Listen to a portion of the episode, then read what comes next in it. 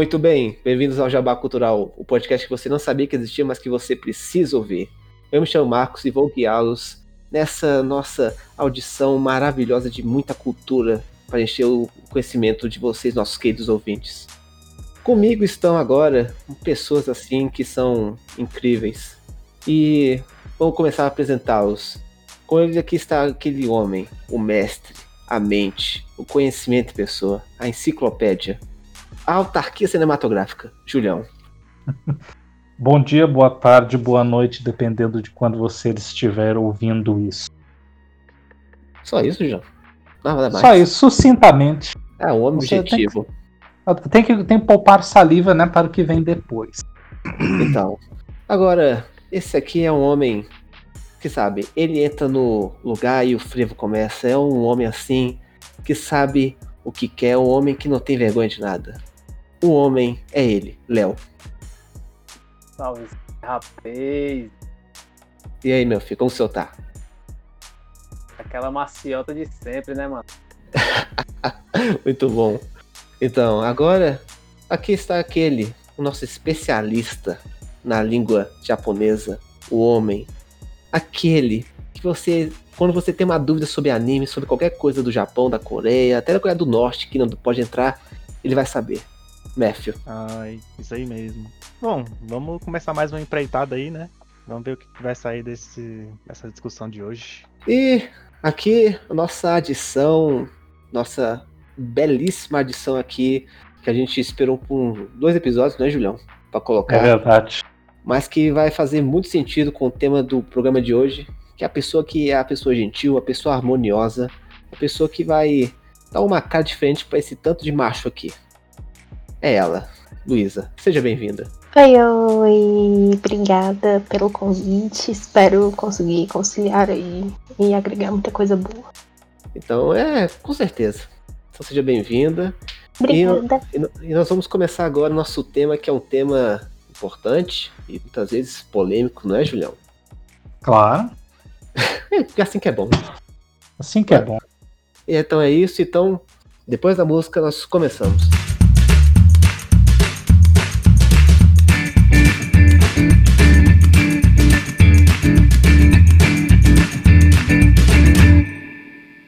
Então, Julião, para a gente começar assim. essa discussão, quais seriam os, os dois primeiros filmes a respeito dessa mudança de paradigma da Disney sobre a questão das princesas que nós poderíamos falar a respeito? Então, é, essa última década de 2010 representou, assim, é, para a indústria hollywoodiana, que acaba sendo a mais influente do mundo devido ao seu grande alcance né, nos mercados internacionais, é, representou uma grande quebra de paradigma no tratamento, é, tanto de, no tratamento de minorias sociais ou de grupos historicamente é, desprivilegiados.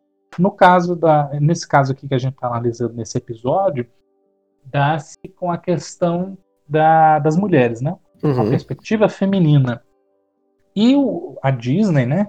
Que a, a, vai acabar sendo aqui o nosso centro das atenções, é, se especializou em, em, um tipo de arquétipo feminino, né? que é um arquétipo que já vem da literatura, que é o lado especificamente dos contos de fadas ali, né, das fábulas, que é a princesa, né? Uhum. E, e, as princesas da Disney seguem o padrão do estúdio, não né? um padrão firmado lá já em, em Branca de Neve, né? E os Sete Anões, e a gente já vê essa, essa consolidação né, a partir de final dos anos 30, Sim. dos anos 40.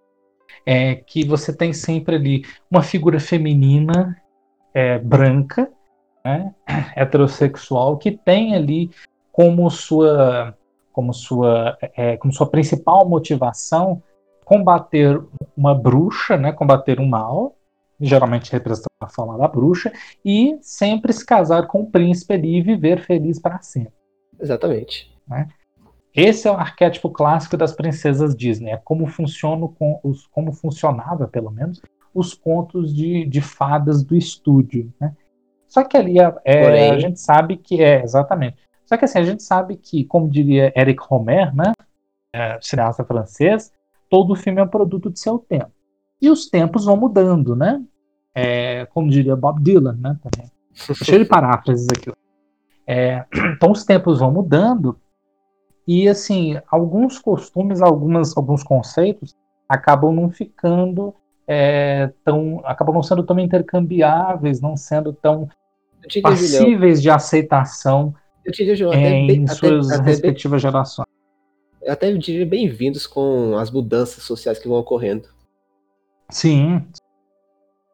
Sim, e aí à medida que essas mudanças vão ocorrendo, os tempos vão mudando, as demandas econômicas né, e, de, e de representação né, de grupos vai mudando, né, vão mudando ali, é, você tem ali uma, uma remodelação dos arquétipos das histórias. E aí, das histórias clássicas. E a partir de metade dos anos 2000, né, a gente começa a ver uma mudança mais acentuada. E aí, assim, a partir mais ou menos de A Princesa e o Sapo, até uhum. agora, com o segundo capítulo de Frozen, a gente tem uma, uma mudança significativa no perfil feminino. Que é o quê? Já é uma. No caso, A Princesa e o Sapo, você já tem uma protagonista que foge ao padrão racial, né? Sim, então, uma porque protagonista negra. É a primeira da, da Disney em si. Primeira, primeira protagonista negra da Disney, de uma animação 2D, né? E é, a motivação da personagem também é diferente.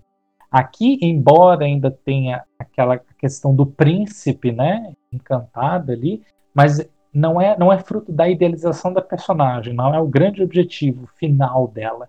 O objetivo final da Tiana, da princesa Tiana, né, que acaba se tornando evento em A Princesa e o Sapo, é o de conseguir ter o seu próprio restaurante e honrar a memória do pai. E aí, Esse é o objetivo dela. E aí, Julião, já que a gente tá falando desse filme, a gente tá fazendo uma, uma linha do tempo, não é? Até chegar a hoje.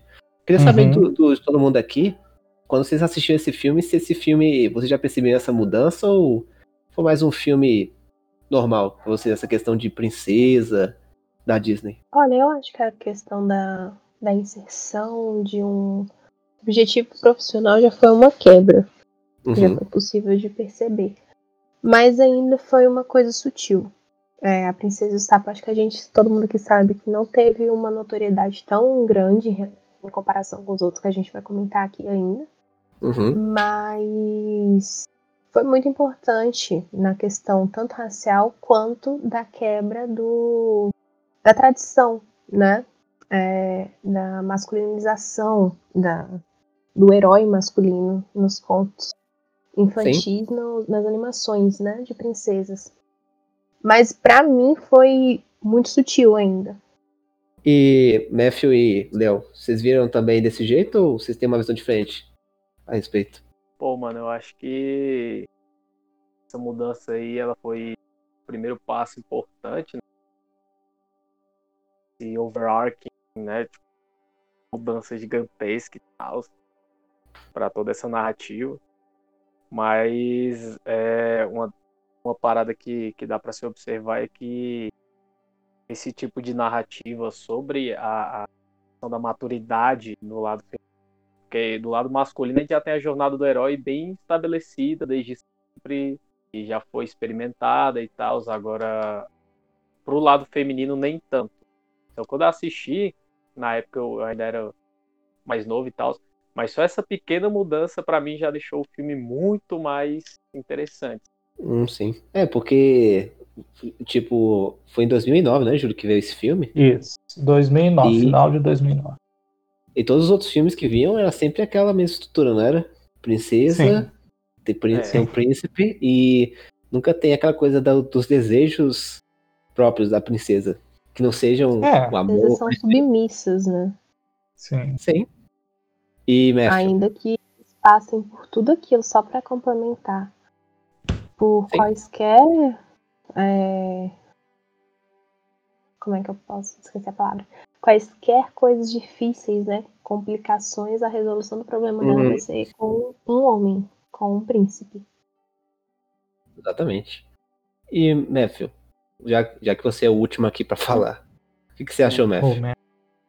Então, essa questão de mudança no paradigma social, né, por assim dizer, nos filmes da Disney, é um tem que ser sutil, ainda mais pelo fato de que é um filme designado para crianças, certo? E Uhum. nós mesmos, quando começamos a assistir os filmes da Disney, éramos crianças. E tem toda essa questão histórica envolvida também, né? De como É. a- as mulheres foram sempre submissas, teve, a- teve sempre aquela questão de casamento arranjado, que ela nunca teve poder de escolha, né?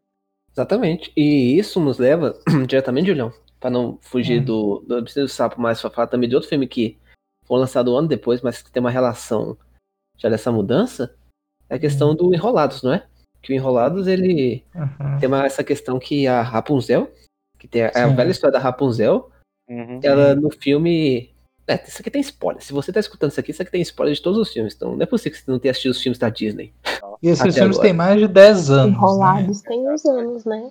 É, É, 10 anos, 10 10 anos. anos especificamente. Então, é que lá tem a Rapunzel, que é a princesa que fica esperando numa torre alguém chegar pra resgatá-la, certo? Só que, Sim. só que no filme ela se cansa tanto daquilo que ela vai e começa a, a treinar a si mesma pra poder, Sim. poder sair dali. E aí chega lá o um homem lá, o rapaz, né, Julião?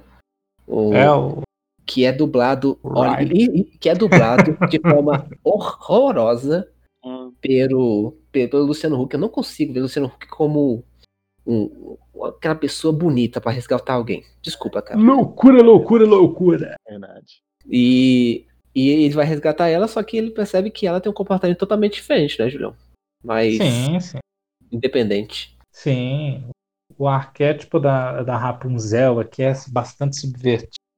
No enrolado, não, não diria, na verdade, bastante subvertido. Vou fazer uma, uma retratação. É ligeiramente né, retrabalhado para que é, ela não fique tão presa, tão agarrada à ideia de, de estar envolvida com um homem, né, com um Uhum. príncipe encantado. Que não é um príncipe gente- mais. Que não é mais Isso, um que não é um príncipe. príncipe mais. Né? Hum. Na verdade, e aí essa é a questão que mais me interessa aqui, que eu achei mais interessante ao traçar um paralelo entre a princesa e o sapo, é que, embora os arquétipos femininos é, tenham sido retrabalhados tal, é, mas é, com leves alterações, mas com um final ainda e com um desenrolar que se apro- aproxima um, um pouco dos filmes mais clássicos do estúdio, né? tanto os feitos na Uhum. década de 90 quanto disso, é, mas é que o, o- arquétipo masculino do, do homem ali, do par romântico masculino, que acaba sendo, que acaba sofrendo transformações maiores. Porque, veja bem, a princesa e o sapo, o príncipe Navin, né? é, ele é um irresponsável, um mau caráter, Júlio, né? Júlio, ele Júlio, quer Júlio, usa uma palavra um pouco mais forte, Júlio. Babaca. O cara é um babaca, Júlio. Sim, né? Como todos os, como todos os, boa parte dos, desses homens, né, que aparecem, ele é meio babaca, assim, é meio, é, é irresponsável, né, inconsequente, e ele, ele que quer se casar por interesse. E então Hum. já tem uma, uma certa quebra aí de que, na verdade, os problemas da vida dele é que serão resolvidos pelo casamento e não os da, da personagem feminina, né? Exatamente. É, e em Enrolados tem, tem se até uma tem se a mesma questão, tanto é que o plano final do filme, que é quando se dá o beijo entre a Rapunzel e o Ryder, né, o nome do personagem lá em inglês, né? É, o plano final é, o final é com a Rapunzel conduzindo para um beijo e não o contrário. Uhum, exatamente. Na- no começo do filme, ele que vai parar lá, e aí, quando eles saem para se aventurar ali, acaba sendo ela que meio que toma ali as rédeas da situação. Ela resolve os problemas, ele fica numa situação mais passiva. E é ela que, que causa né, uma, uma impressão maior nele ali. Então, o arquétipo aqui do homem é mais. Ele fica sendo mais coadjuvizado em relação à mulher, pelo menos em enrolados, mas ele acaba tendo ali, e isso por conta disso, ele acaba tendo uma, uma transformação maior em termos de, de estrutura né, e, de, e de, de contexto histórico. Né? É porque o que, o que parece, mesmo sendo filmes que agora você tem as personagens femininas independentes e tudo, o principal, a principal mudança que tem, mesmo de desenvolvimento de personagem, é nos masculinos. É, Então- nos masculinos. Então, assim, eu até pergunto pro, pro, pro restante aqui se isso é uma coisa boa ou se isso foi ainda uma direção que seria mesmo um tanto oposta ainda ao que a Disney estava propondo de mudança. O que vocês acham? Ah, pra mim foi boa, sim. É, se você analisar todos os aspectos no, no conjunto geral, o Enrolados ele quebra muito, com muita coisa. Ele insere um conflito com a mãe, entre aspas, né? Uma mãe Uhum. completamente narcisista, que ainda que tem os seus motivos, é absolutamente é, doentia, né? Tem uma relação de dominação com a Rapunzel. E tem a questão, o, enquanto mulher, quando eu assisti pela primeira vez ao filme, ainda que fosse uma mera pré-adolescente, o que eu mais percebi foi a questão justamente da, dela se descobrir ao sair da torre. Sim. Mais do que todas as outras coisas pontuadas no filme, é a- é a descoberta dela mesma, do que ela gosta, do que ela não gosta, do que ela queria ou não. É, o ponto forte é esse do filme. E Uhum. pra mim, ele é a- o primeiro filme drástico de mudança de perspectiva de princesa.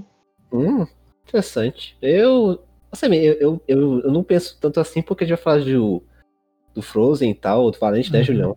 Mas Sim. eu achei interessante essa perspectiva, essa perspectiva, porque eu, eu acho que pra mim ainda tem um elemento masculino, ainda deixa um pouco essa questão ainda da essência da Disney, essa é, questão da essência da Disney ainda com, com essa, essa Sim. estrutura narrativa.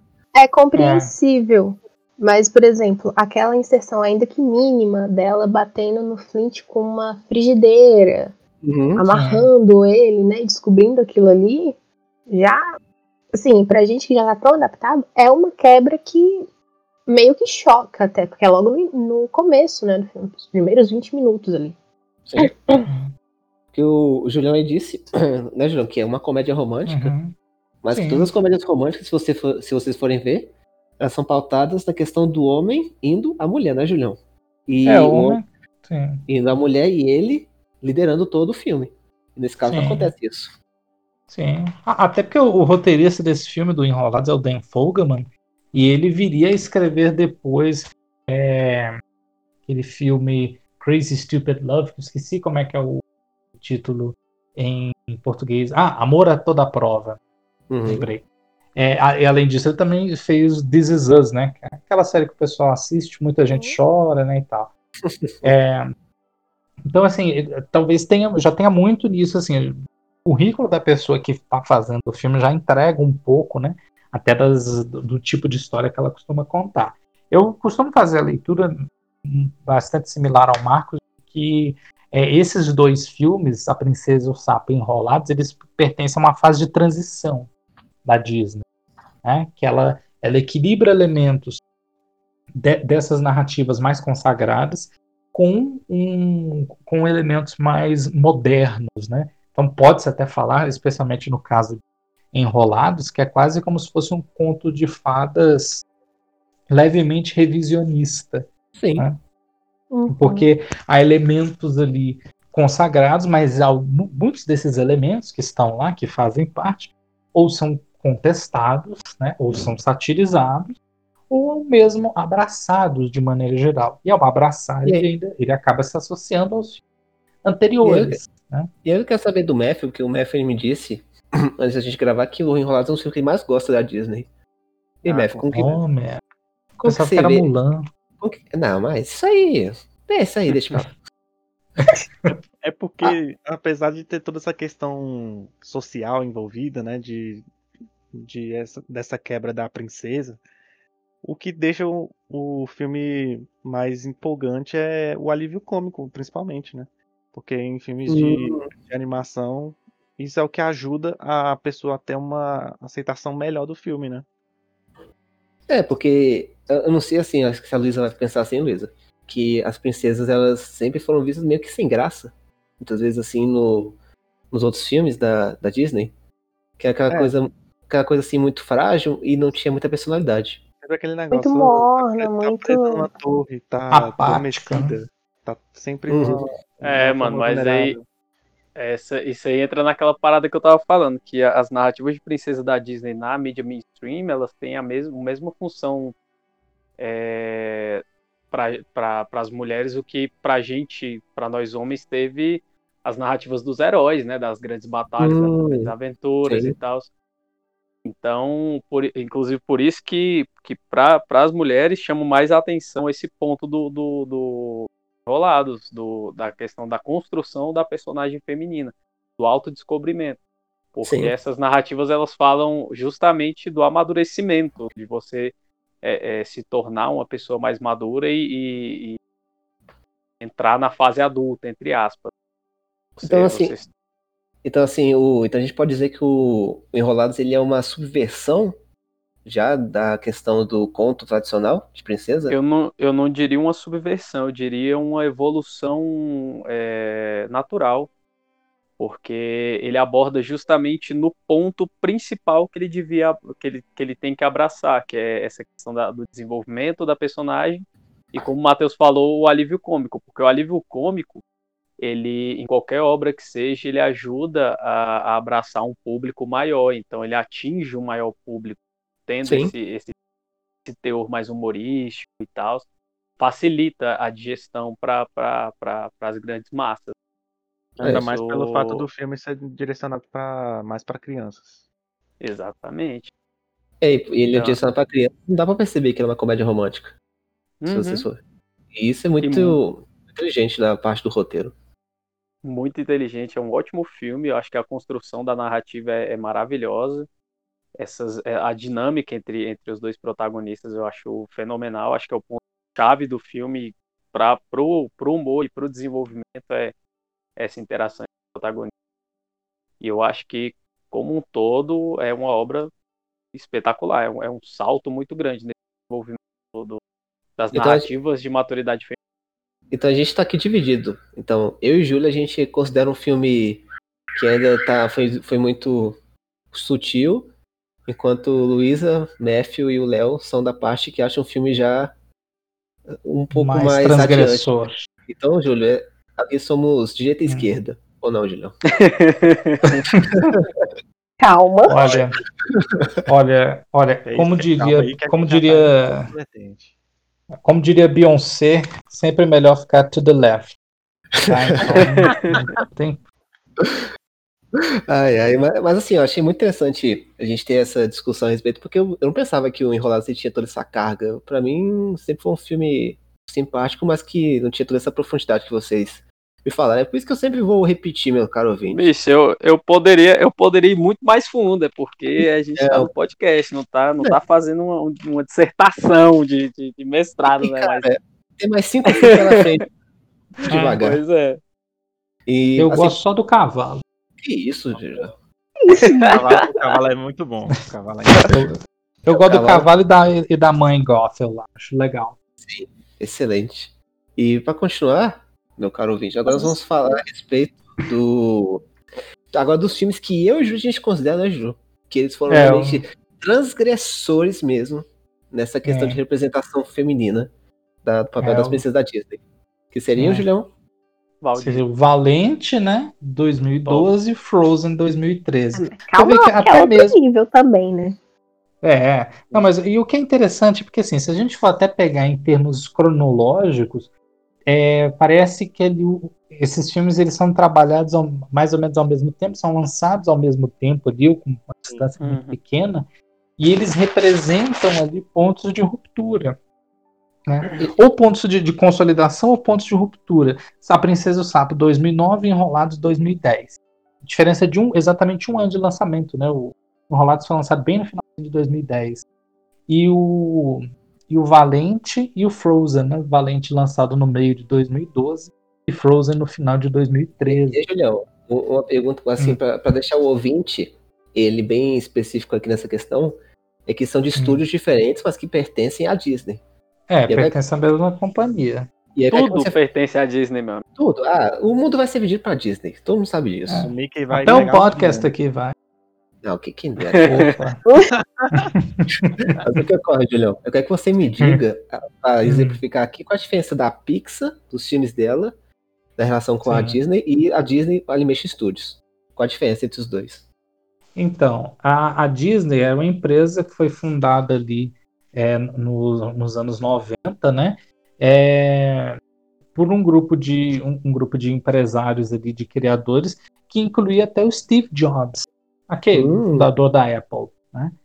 É, e aí eles criaram essa empresa de independente e essa empresa lançou lá em 1995 um simples filme, né?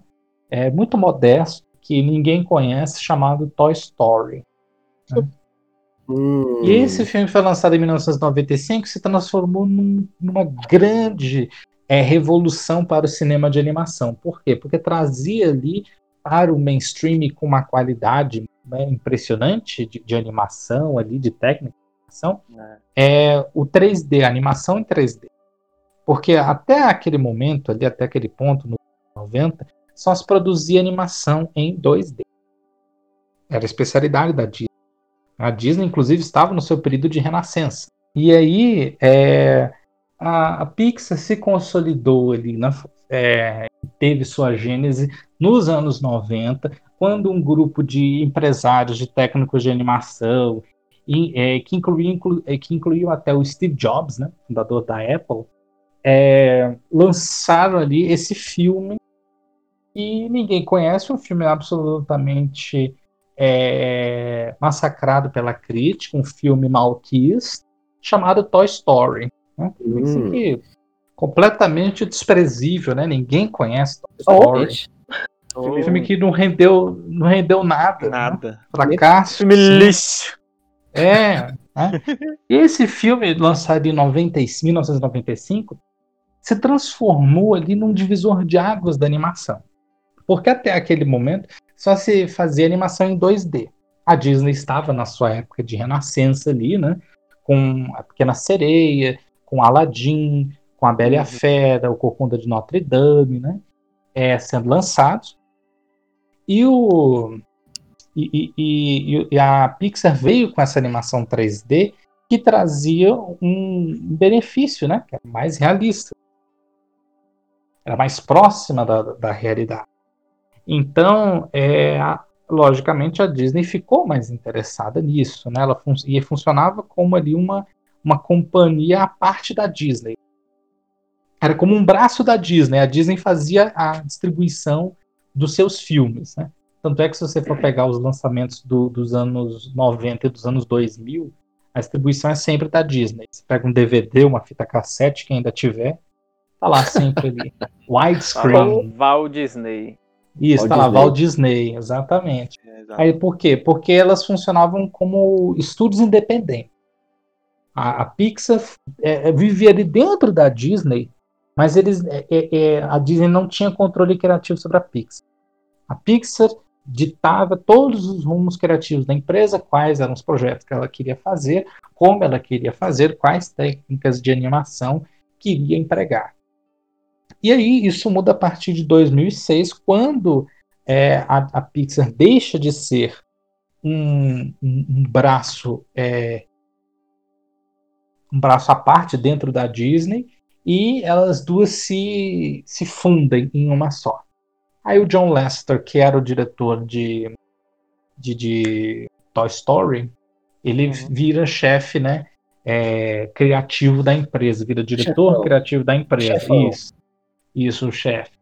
E aí você tem, a partir desse momento ali, um, um redirecionamento em algumas questões. Né? A partir de, dessa, dessa fusão ali, você tem um anúncio de A Princesa e o Sapo, que a gente falou agora há pouco.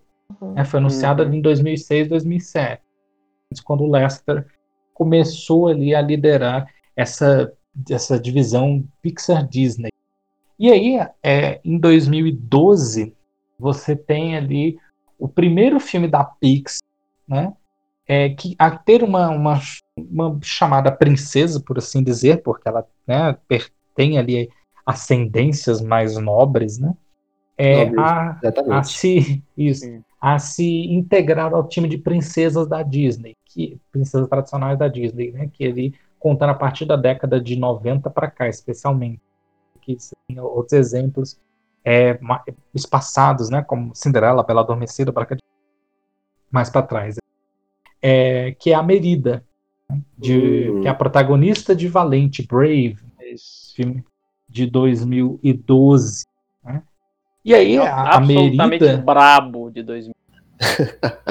é o título, né? Já faz jus ao título, né? Exatamente. E aí o, o Brave, Valente, é, tem, a, tem a Merida como protagonista, e a Merida ela é mais ainda, funciona como um ponto de ruptura muito mais forte, porque é, todas as motivações dela não têm a menor relação com uma companhia masculina.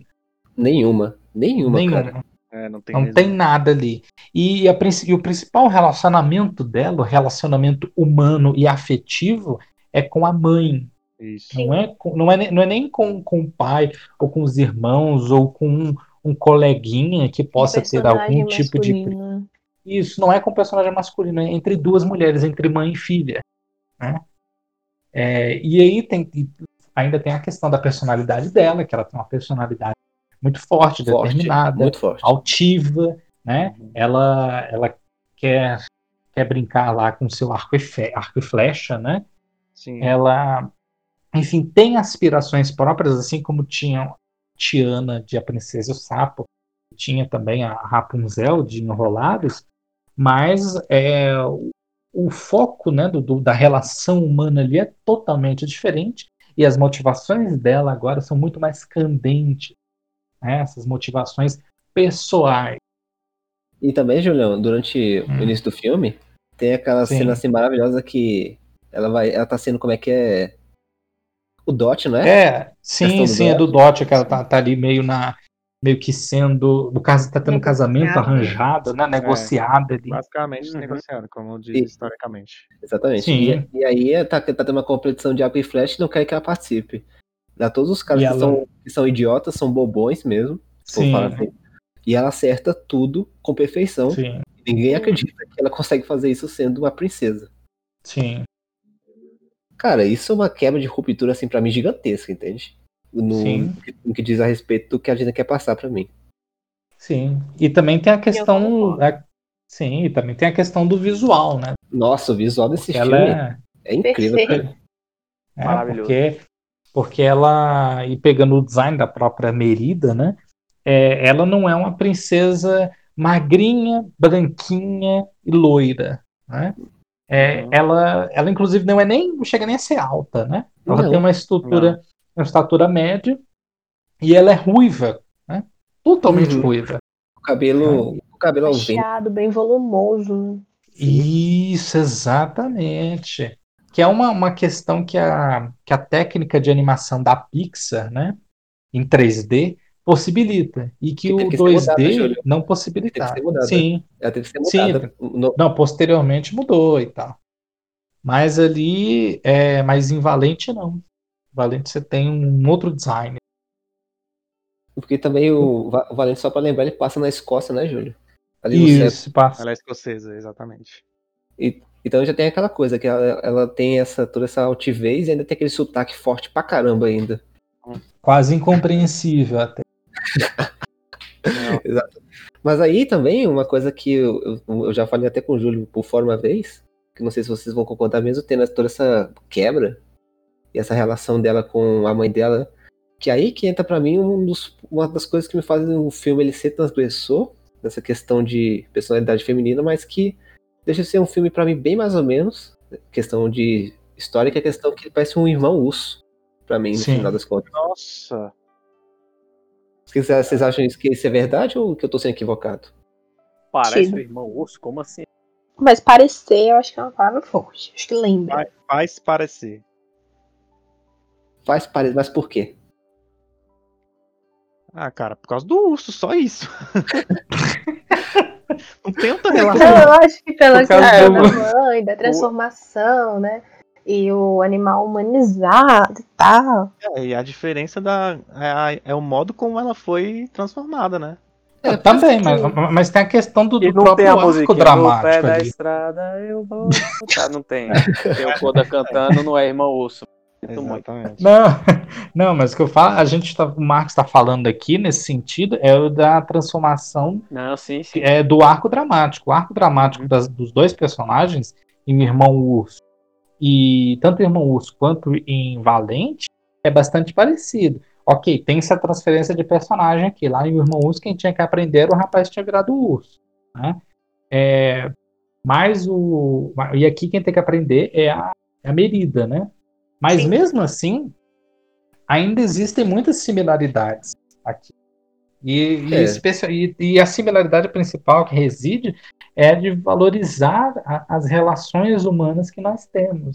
Principalmente e as relações familiar, humanas né? entre. Isso, exatamente, principalmente familiar. Outro. Isso é fato.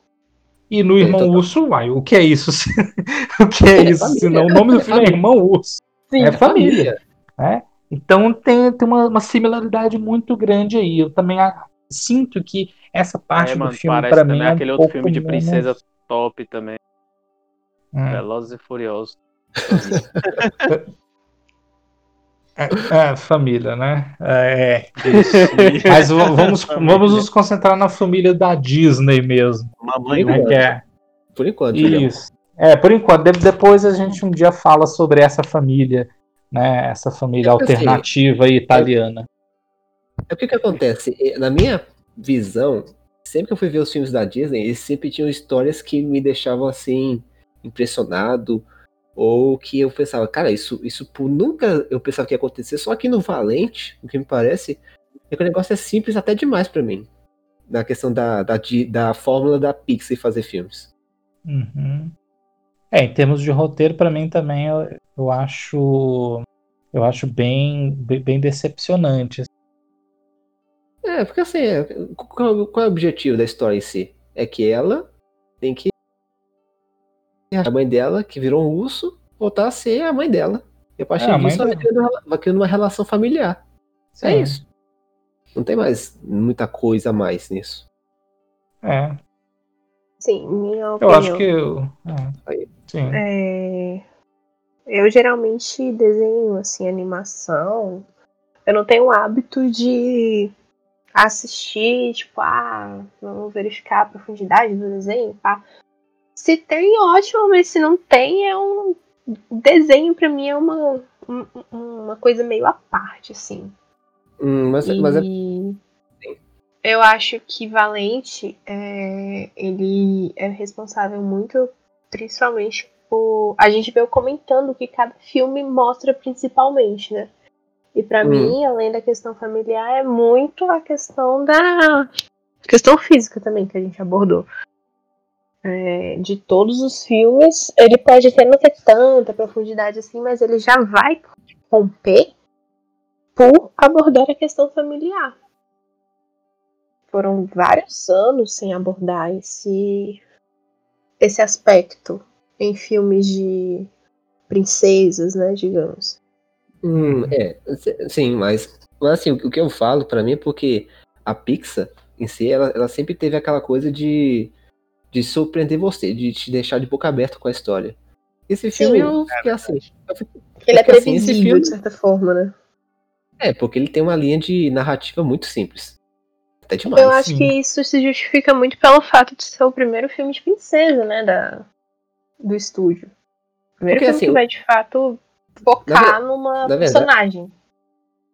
Sim, porque na verdade também eu fui pesquisar, e o Júlio sabe disso, que teve uma treta, no- uma treta, né, Júlio? No questão Uhum. da produção desse filme.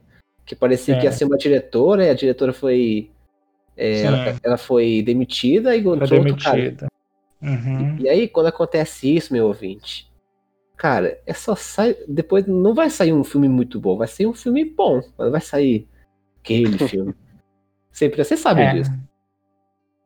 É, que são direcionamentos criativos, né? Muito diferentes. Uhum. E aí, esse, esse tanto de, de, de ideia diferente, esse tanto de, de, de, de- de, é, mistura no bolo ali, acaba deixando muito heterogêneo, né? E aí, às Uhum. vezes é meio difícil de tanto de mastigá-lo quanto de engoli-lo. E aí, Julião? Assim, é. A gente Hum. saindo um pouco do Valente, é igual a gente Hum. indo pra questão do filme. Cara, esse filme, olha, o Frozen, ele é um, ele é um filme ótimo, mas eu já cansei de Let It Go. Essa aqui é a minha confissão pra todo mundo. É, concordo. Quem não, né, mano? Pelo amor de Deus. Ou- Muito mais, né? E aí, a gente, a gente esquecendo do Let It Go, depois voltando nele, porque não tem jeito, vai estar no meio da história.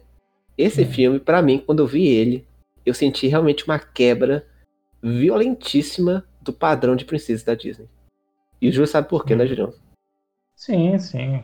É porque assim, o, o Valente e o Frozen, eles são quase irmãos nesse sentido, né? Sim. E é até mesmo, mas como a gente, como tinha falado antes, a questão da estratégia de lançamento, a cronologia do filme, faz muito sentido com, a- com as estratégias e os propósitos comunicativos do estúdio. Porque em 2012 eles lançam um filme com a assinatura da Pixar, a assinatura mais evidente da Pixar. E em 2013 eles já lançam um com a assinatura mais evidente da Disney. Né? É uma, um misto ali de animação 2D com 3D, que é o Frozen. né? Tem, tem, tem músicas, né? um musical, como eram são os filmes da Disney tradicionalmente, e, e o, enquanto o outro não tem. Então o Frozen ele é mais a consolidação disso, porque ah, se no Valente a gente já tinha visto essa protagonista que não tem eh, aspirações românticas, né? não depende da figura masculina de forma alguma ao longo da narrativa, no Frozen muito menos. Não, E no Frozen? cara. E no. Frozen é uma história de amor é entre irmãs. Não é uma história de amor entre um homem e uma mulher que se apaixonam. E todo, a todo momento em que o filme é, vai re- parece recair assim para esse lado meio rom-com, né, uma romantic comedy, né, sentido, Uhum. é, o filme volta. Ele volta. Então tem lá o romance da, da Ana, né, que é, no caso é um subplot, que é o romance da irmã da, da Elsa, a Ana, com o, o- acho que é Christoph, né? Que é- tem lá a Rena lá, o É. Disney. E Ah, é, aí é você, isso, aí você tem esse, esse, esse romance dela ali, mas ok, ele funciona em segundo plano e ele não, não toma grande parte do filme. E também não é um arco emocional dela ali com ele que importa, é o arco dela com a irmã. Então a É, gente tem novamente uma relação Mas humana. primeiro ela familiar com com isso.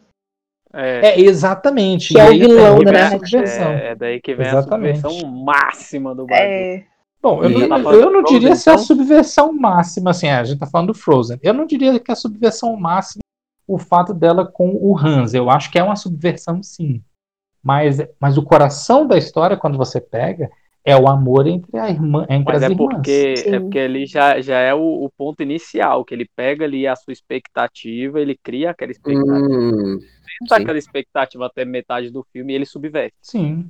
Não, isso aí é Sim. total. Mas assim, Léo, é, eu, eu- falando disso, pra mim eu acho que essa parte que é menos boa do filme pra mim, porque ela meio que fica muito rapidinha, entende? é, uhum. Ela Porque, assim, acontece muito É, rápido. exata, exatamente, mas é porque normalmente nessa, nessas narrativas. É porque é a, a Frozen ele é uma narrativa extremamente pessoal, né? De Uhum. desenvolvimento de personagem.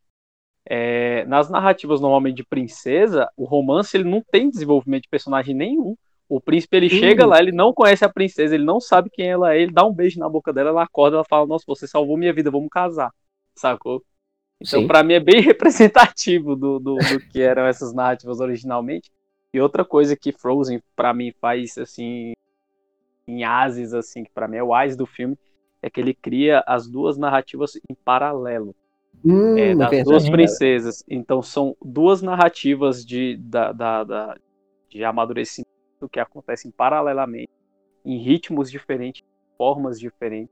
Porque parece E- que, que pra, pra mim, não sei se vocês concordam, que a Elsa é a parte adulta, a parte adulta do filme, e a Ana é a parte mais adolescente. Seria Sim. assim.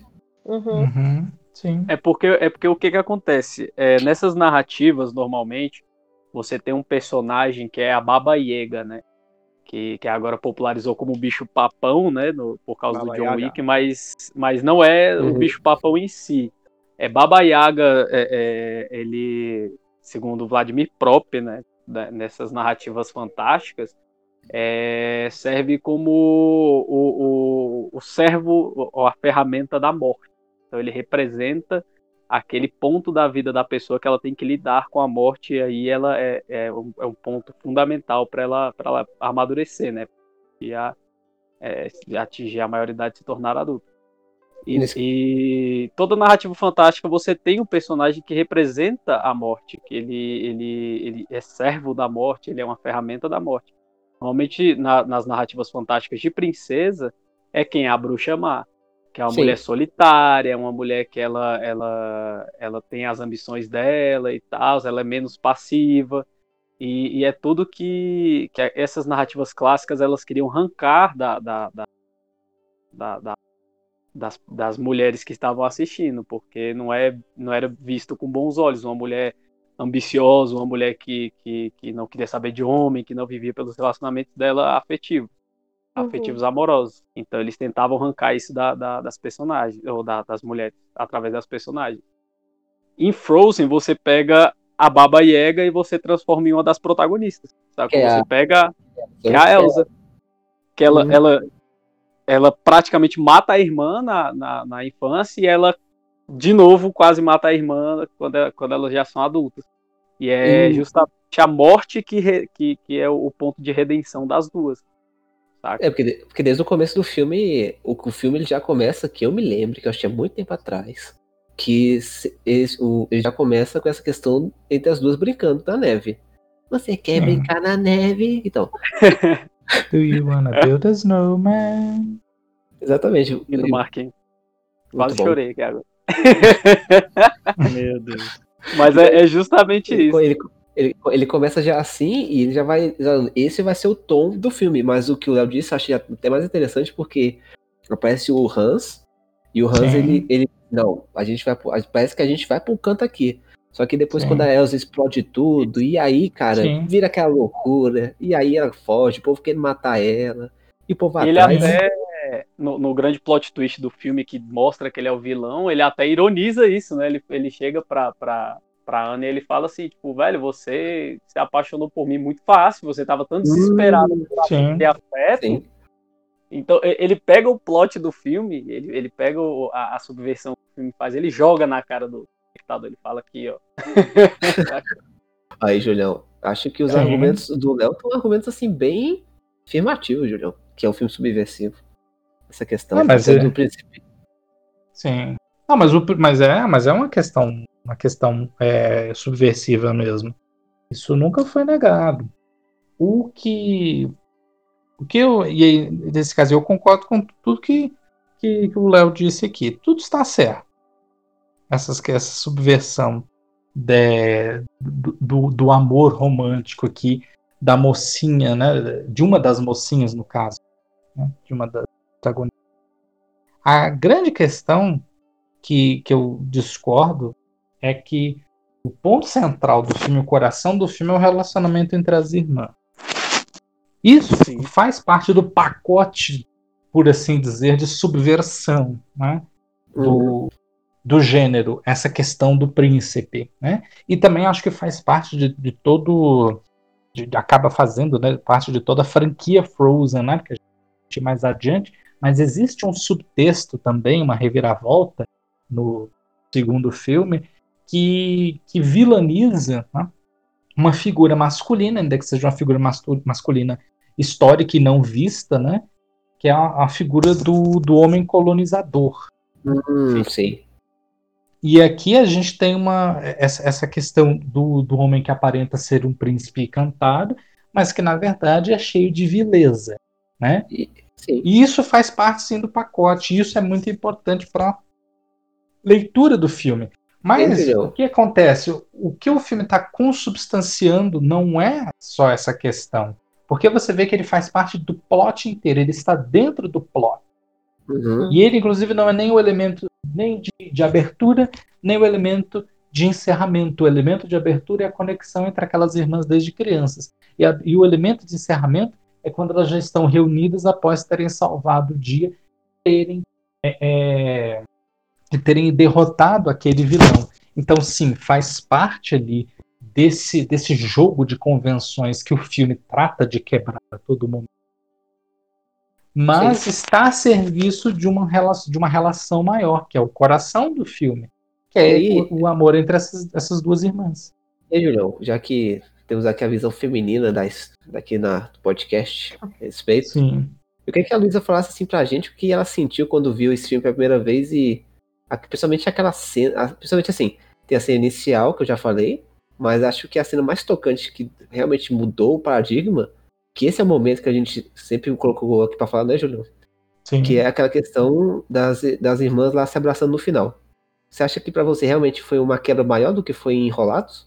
Ou em Valente? Pra mim, esse filme ainda tem uma carga muito maior, porque é, é a história entre duas irmãs, né?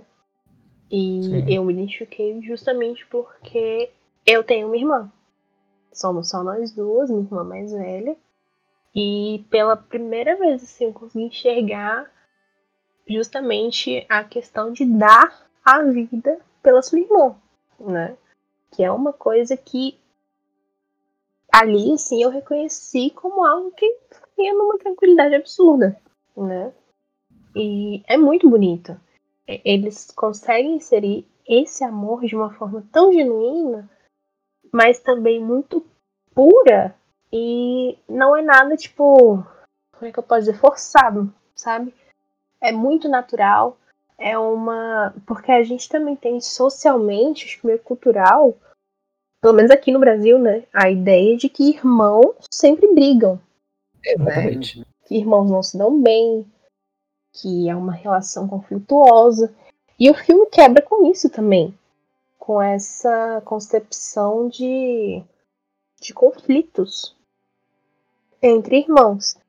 E para mim, assim, foi realmente o mais revolucionário, porque você inserir não somente um, uma questão de valorização de relacionamentos familiares, que já existiu em Valente, que era mãe e filha, mãe e filha é uma coisa que você já espera né?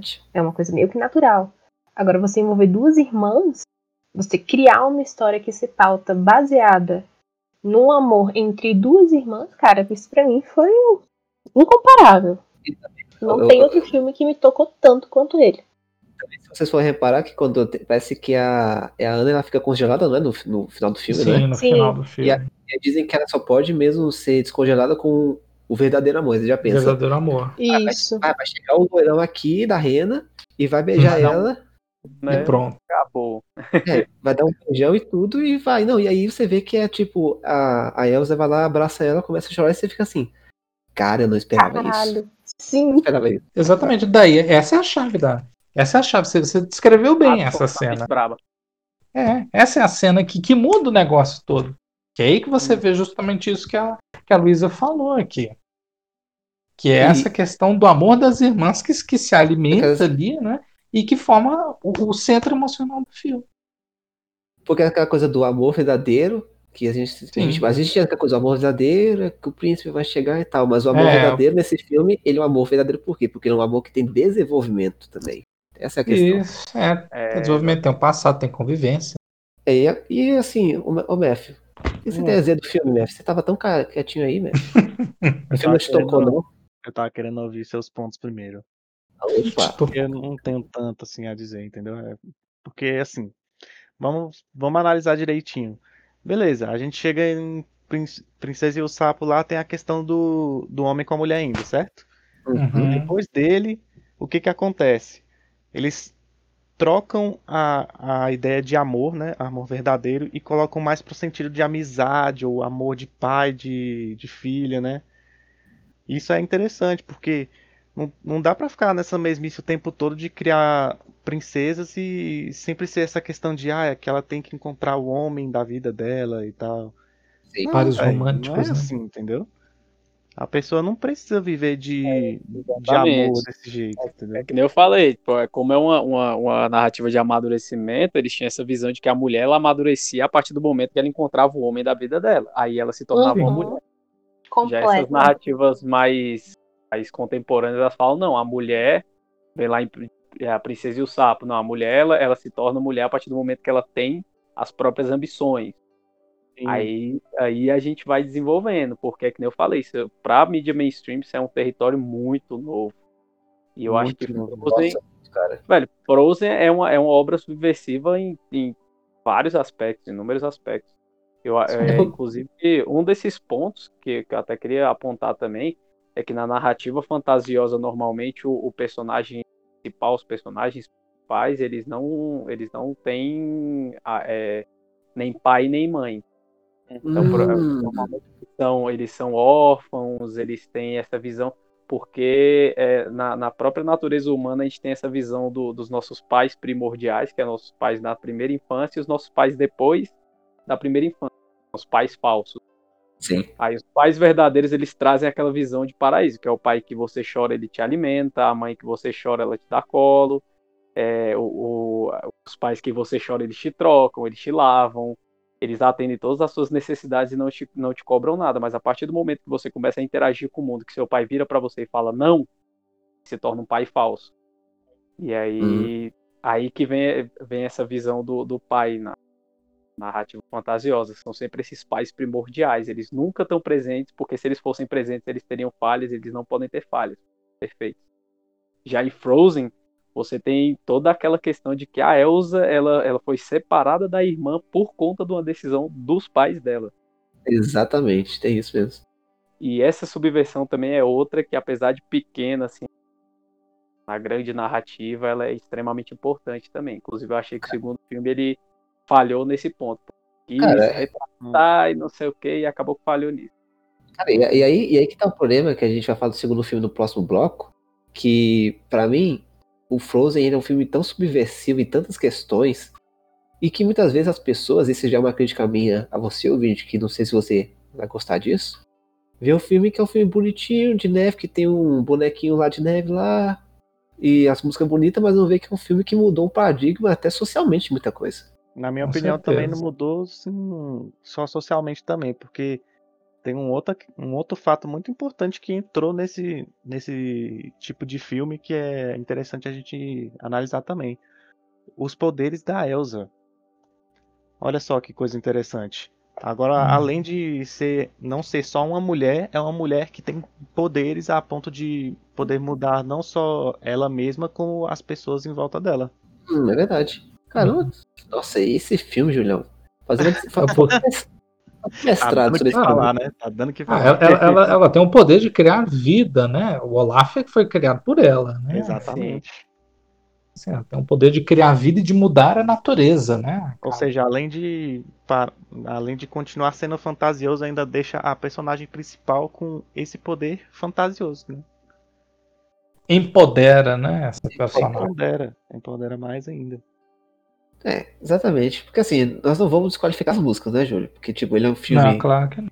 Ele é um filme de animação, mas que tem a. Ah, eu vou, não gosto de musical, não. Não gosto de musical, não. Paia. Mas tudo bem, eu engulo, porque o filme é bom.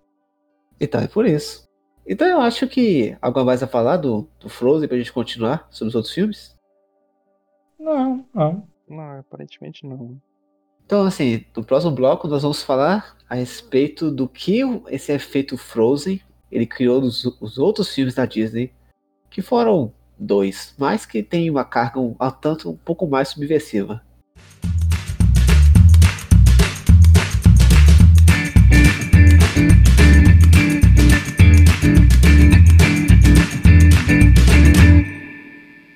Retornando ao, ao segundo bloco dessa discussão aqui profunda e totalmente relevante. Julião, em 2016 foi lançado um filme que eu acho simplesmente espetacular da Disney.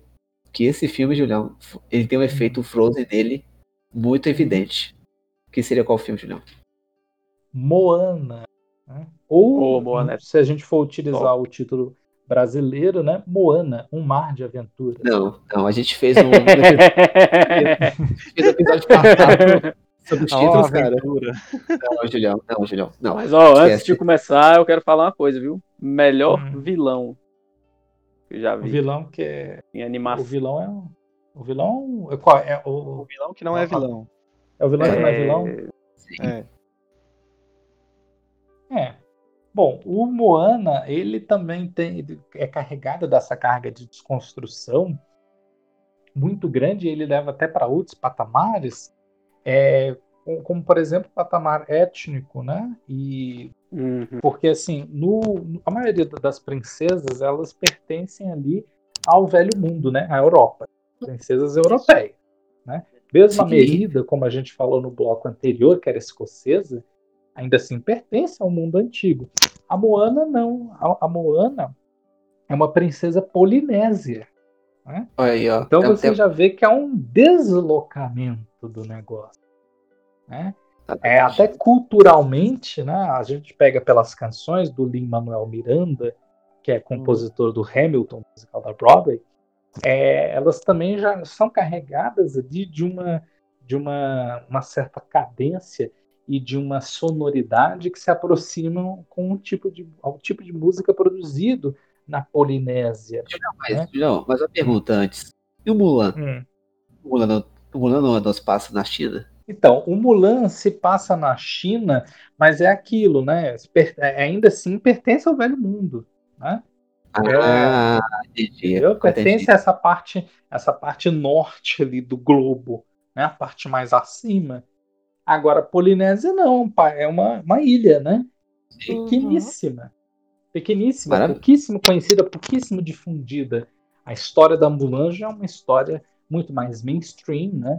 É, inclusive a própria, a própria é, o país em que se situa também é muito mais conhecido, né? É, E- Polinésia a gente, a gente não conhece nada, cara. Assim, eu não Sim, conhecia é nada. É, Eu não conheço. não. E aí e você traz aspectos culturais nesse filme que são muito diferentes, na questão do país, a questão da cultura, a questão da língua, né? E também existe a questão aqui de que ela que vive ali num, num lugar que é rodeado por homens e tal, mas ela é a única que se, que, que se voluntaria e que desbrava, né? Mar afora para conseguir Uhum. solucionar seus problemas. E ela Tanto também, é Julião. mostra- isso aí mostra Ah. desde cedo, quando ela é pequenininha, tá ouvindo a história, é a única que fica Cara, maravilhada. todos morrendo. É ótima. A cena é ótima, cara. Essa cena é muito boa. E aí, é- ela, essa personalidade da Moana é um componente tão vital para que essa personagem seja carismática e ela tenha essa força que ela consegue se equiparar, né, é, em termos, pelo menos em termos pessoais, né, em termos de caráter, em termos de personalidade, ao Maui. Né? E o que, que é o. Maui? O Maui é um, é, é um cara que tipo, é um deus, né, um semideus lá. Então ele tem Uhum. tipo, vários poderes, tem muita personalidade. É The Rock. não mais do que ele. Ele é The Rock, né? Parece. É The Rock, próximo presidente dos Estados Unidos. Isso se Kanye West deixar, né? Eita, Pode aí é né? disputadíssimo. Competitivo, bem competitivo. Isso. Então, assim, é, o Moana, ele pega essa herança da Disney e até só uma nota de rodapé, que eu acredito ser bastante interessante, é que os, os diretores de Moana, o John Clements e o, o Ron Musker, eles são os mesmos diretores responsáveis por A Pequena Sereia, por Aladdin, por Hércules e por A Princesa e o Sapo. Filmes que passam Uhum. por todas as, as fases, mas é, as fases de transição da Disney. Primeiro, a Pequena Sereia Aladdin lá na Renascença. A Pequena Sereia é, na verdade, o marco da Renascença da Disney, em 1979. Uhum. É, 80 não, 80, acho que é 87, 89, por aí. E é, depois você tem a Princesa e o Sapo, que como a gente falou no primeiro bloco ali, é quase como se fosse uma espécie de transição, né? Entre esses filmes mais, que, que empoderam mais as figuras femininas, né? E agora a gente tem Moana, que é um filme que já está nesse contexto novo. Né? Cara, e, e novo. pra mim, e, pra mim, assim, não sei se vocês acharam a mesma coisa, o filme ele me ganhou, além dessa questão toda cultural, de visual, mas a personalidade da Moana, cara. A Sim, personalidade da Moana é, assim, É, é muito legal. É incrível, bem cara. cativante. Sim. É completamente. É, Julião, essa, é, teve essa personalidade dela que. É só mim- isso. É só, Assim, é porque, só porque- essa parte. porque se- se- tem essa personalidade dela que é muito altiva, muito determinada, que é uma coisa que a Sim. Merida já tinha no, no Uhum. Valente. Mas só Sim. que. Mas só que, É assim, pra mim. É porque aí envolve mais a questão da, de habilidade, né? Uhum. Uhum. Cara, ela faz um monte de coisa ali, entende? E, e ela, outra coisa que eu também queria falar é essa questão que ela manda na ilha. Vocês já repararam isso, não foi? Sim. Sim. E no filme, parece que é até interessante que, ela, que ela o Maui pergunta pra ela quem ela é. Ela Sim. fala assim: Eu sou chefe, eu sou filho do chefe, eu não sou uma princesa. Tem até esse Uhum. diálogo. Sim. Exatamente. Filha do chefe, ela será, né, a próxima chefe ali em comando. Ela que manda Ela vai ser uma princesa. Tem toda hora essa, essa dúvida que colocam na cabeça dela. Quem é você? Quem é você? Sim. Até a musiquinha principal, ela meio Sim. que dividida em duas partes, no início e no final, né? E Uhum. daí no final ela fala que descobriu quem ela é, né? Sim. E também tem aquela coisa também que, como o Léo falou, que o vilão, que eu não qual é o nome do vilão mesmo, da, da história, que os nomes são bem difíceis de falar. É, são, são meio complicados, né? Que o nome do Cada vilão. Sempre tem várias. várias. Tem dois vilões, né? Tem, tem aquele vilão lá que é aquela tartaruga gigante. Tem até Não, a é o- musiquinha não, que é o Ah, Shine, é um que é caranguejo, não? bonitinho. Mas é, é um caranguejo, isso, Um cara- tartaruga. Ó, tô ficando louco. Aliás, eu achei a melhor parte do filme.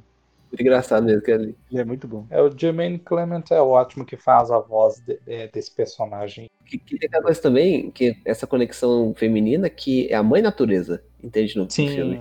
Sim, Sim. exatamente. A coisa mais feminina do filme é né? Uhum. que o, o plot do filme é, é que o Maui, The Rock, ó, The Rock bandido, roubou a essência da natureza lá da Tefi, né? Que é como se é, fosse a deusa da natureza. Fit. Uhum. Tefit. Tefit. nossa, tá difícil falar aqui, cara. É Tefit. foi. Fácil. Mas Abre assim, o Google Translate aí, bota aí. vou botar aqui pra ver como é que vai. E, cara, é um, é um filme, assim, simples, que ele tem aquela mesma coisa da... da... é- é eu não sei, assim, se vocês podem me ajudar. É uma princesa ou não é uma princesa? Aí eu quero saber de vocês. Hum, E aí, Luísa? Que você diria pra Mano. gente? É. Foge um pouco do, do tradicional, quebra o clássico, né? Mas, se você analisar bem a posição dela social, ali ela tá sendo uma personagem feminina privilegiada dentro de outras personagens femininas, né? Uhum. ela tem uma posição alta na sociedade. Ela não é só uma mulher. Então, ela, por isso, acaba se encaixando nesse conceito de princesa que a Disney cria. Então, quando assim, então quando o filme fala que ela não é uma princesa, ele mesmo, ele meio que tá se negando ao mesmo tempo nisso? Porque, tipo, ele, ele não, Seja se não- negando, eu acho que ele mostra que não é uma princesa clássica. Ela é um Uhum. outro tipo de é, representante, hum, digamos assim, feminina. representante do- É, representante das mulheres. E também, acho É. que também, essa questão também da, da cultura que é diferente também, pode ser isso. e querer quebrar com a imagem das princesas clássicas. Por isso que tem essa essa parte que ela nega ser uma Uhum. princesa, porque justamente a construção das princesas clássicas que sempre existiram e ela não quer se associar por quê? Por não querer soar frágil, por não querer soar é, vulnerável, indefesa. E insere esse diálogo, né? Mas não acho que ela seja necessariamente uma princesa, mas ela continua sendo uma personagem feminina que tem uma alta posição social. Interessante. E s- alguma coisa a mais a falar do Moanas, meu povo? Muito Vocês bom. gostaram? Vocês é, vocês gostaram, não gostaram? Eu, pra mim, Sei que gostei essa tudo. última fala aí foi absolutamente braba, negão. Tá. Eu gostei da questão É. que eles dão aquela ideia de um, um conto totalmente novo, né? Que não é feito a partir de criação de uma história já criada por homens, né? Histórias fantasiosas, né? Por exemplo. Essa questão É. do- dos nomes também bem originais, né? Remetendo Ah, à cultura. Tanto é que vocês estavam com dificuldade de falar, mas normal, todo mundo teria, né? Porque Não, conhece Polinésia. Acontece. Acontece bastante. É. E aí, e aí a gente- a gente entra assim numa coisa que já me decepcionou bastante e tal, que é o Frozen 2. E Ah, cara, é. Cara, assim, desculpa, ouvinte, se você for no cinema, deu aquele dinheirinho que deu um bilhão pra Disney e tudo, ficou animado. Mas Frozen 2, ele é tudo o que o, o primeiro filme não é, cara. Ele é um filme É. muito, muito sem graça. Desculpa dizer isso. Mas não vou me desculpar, Ele não. nega, ele nega muitas coisas do primeiro, velho. Ele pega muita coisa que o primeiro construiu e joga no lixo. Ele, sei lá. Uhum. Eu acho bom, saca? Tipo, não, não, não é É ruim bom, mas porque é não, ruim. não- não se, É não se bom, mas é torna ruim, exatamente. horrível. É mais ruim do que bom. É, exatamente. Olha, Mas é porque também pra viver as expectativas do primeiro filme, né, velho? Pra ficar Hum. pau a pau com o primeiro filme, eu acho Justamente. que é- já é, É, eu- complicado. Eu acho que esse Frozen 2 ele foi mais uma cartada capitalista do que exatamente uma história. É, Exatamente. exatamente. É, viu, surfou na onda do primeiro filme, que foi um hype estrondoso Inclusive tem uma. pra. Pode falar. Não, pode falar, pode falar. É, só pra finalizar, surfa nessa onda do hype do primeiro filme e acaba, né, fracassando, porque nega o que o próprio filme original, o primeiro, construiu. Foi um filme revolucionário, igual todos concordamos aqui anteriormente. Uhum. Ele mesmo vai se contrapor. Então ele foi meio que uma catástrofe analisando esse quesito. criativo, né? Porque fez muito dinheiro ainda. É, exatamente. Claro, justamente por isso, né? Todo mundo foi na expectativa do primeiro filme e eu não conheço uma pessoa que gostou de Frozen 2. Nossa. Olha, É sério? Vixe, Eu. Maria, então. Olha. Olha, assim, eu não diria nem que. Eu não vou, vou tentar ser conciliador aqui, nem, nem tanto. Nem tanto, nem tanto terra, nem tanto mar. Você aqui, Júlio, você sabe, você é o cara que concilia. Porque o- nós, nós aqui, é tudo, nós aqui tá- quer tudo matar esse filme, Júlio. É, a gente Não, tudo pô, eu- não. Mas o Júlio é o advogado do Não, diabo. pior que, pior que eu concordo com Claro. o Júlio nessa, velho. Eu vou ficar numa posição mais amena. Não vou. Hum, Eu não fico Eu não. Tão, tão contra o filme, não. Sei, sei. Então, É, Júlio, fala assim, aí. olha, é, é um filme que, assim, ele, de fato, eu concordo. Criativamente é um filme estéreo. Um filme que, que oferece muito pouco em relação ao que o original tinha feito. Ele replica com pouquíssimas alterações é, a toda a estrutura dramática dos beats narrativos do original. Isso é bastante claro. Ele exagera no- na quantidade de canções, né? Até porque eles chamaram Nossa, os letristas, sim, né? É, para participar da, da, da montagem do argumento do filme, né? O casal Ih, é, Lopes, Deus. né? Para o Robert e a Kristen, Kristen, eu acho, pra, é, Lopes, que, é, pra- que fizeram a, a Let It Go, né? E tal, fez, fez muito sucesso, chamaram para participar, né? Do, da criação do roteiro. Então, assim, é, nesse caso, você já tem ali, quando até os, os letristas assumem a função de co-roteiristas, você já vê que o filme vai se ancorar muito nas músicas, e Frozen Na 2 questão faz comercial. muito isso. Na É, questão uma comercial, questão caso. comercial. Então, assim, esse filme tem Véi, muito mais eu- canções que o original, e a maior parte delas, eu diria, sei lá, 95%, são bastante esquecíveis. O que eu acho Uhum. interessante em Frozen 2, é, retomando o ponto que eu tinha falado do primeiro bloco, é a questão do subtexto mesmo. É um filme que não tem vilão, aparentemente, né? Não, não O é. vilão ali, na verdade, é o passado, é a história, é o legado, né? E aí a história, que é a história de um passado, coloni- father. passado colonial. Exatamente. Os pecados do pai, ou nesse caso do avô, né? Uhum. É, são, são os pecados coloniais, né? Que acabam, é, é, que acabam sendo sentidos especialmente centenas de anos depois. Então eu acho que essa é uma sacada muito interessante. Não sei se foi completamente intencional, mas que eu acredito Creio que que resulta bem. É, esse acaba sendo o vilão do filme, é um vilão Mas, que Júlio, não está no filme. Eu vou discordar de você só com um ponto, mano. Que você falou que a maioria das, da- das canções são esquecíveis, mano, mas eu discordo, Sim. Velho. Porque tem uns que são irritantes pra caralho, por isso que eu lembro. tipo, quando o cara tá, tá, tá, tá tentando pedir a mão da, da, da em casamento, mano. E aí tem aquela canção completamente desnecessária, tá ligado? E eu fico, mano, né, e eu, né? Mano, e eu tava vendo aquilo, eu tava, véi, não, tá ligado? Não dá, não dá, cara. Não, e, e, e, e assim, o Júlio vai falar agora, ouvinte, ele vai falar que ele gosta dessa música porque ela é uma sátira, não é, Júlio? É uma sátira. tá. Exatamente. Exatamente, porque, porque gente, vocês não pegaram o conceito da música. O que, que- que- Não, é com conceito certeza ali? não. Eu o conceito é o quê? É fazer uma sátira, gente. É uma sátira a Backstreet Boys, ao KLB. KLB, meu? Deus. É uma sátira boy band. Bé, A New Kids on the Meu Block. Deus. Sabe? Quando você escuta aquela musiquinha, eles cantando daquele jeito ali, é Não. aquilo. Não, é uma assim, sátira. Não. Porque é muito, é muito irritante. É o, cara fica, ruim. o- o cara fica o, o filme todo, ele fica o filme Sim. todo falando assim: será que ela vai aceitar? A, será que ela vai aceitar que eu pedi casamento? Cara, ela ama você, mas que bicho idiota, cara. Meu Deus, Júlio. Não dá, cara.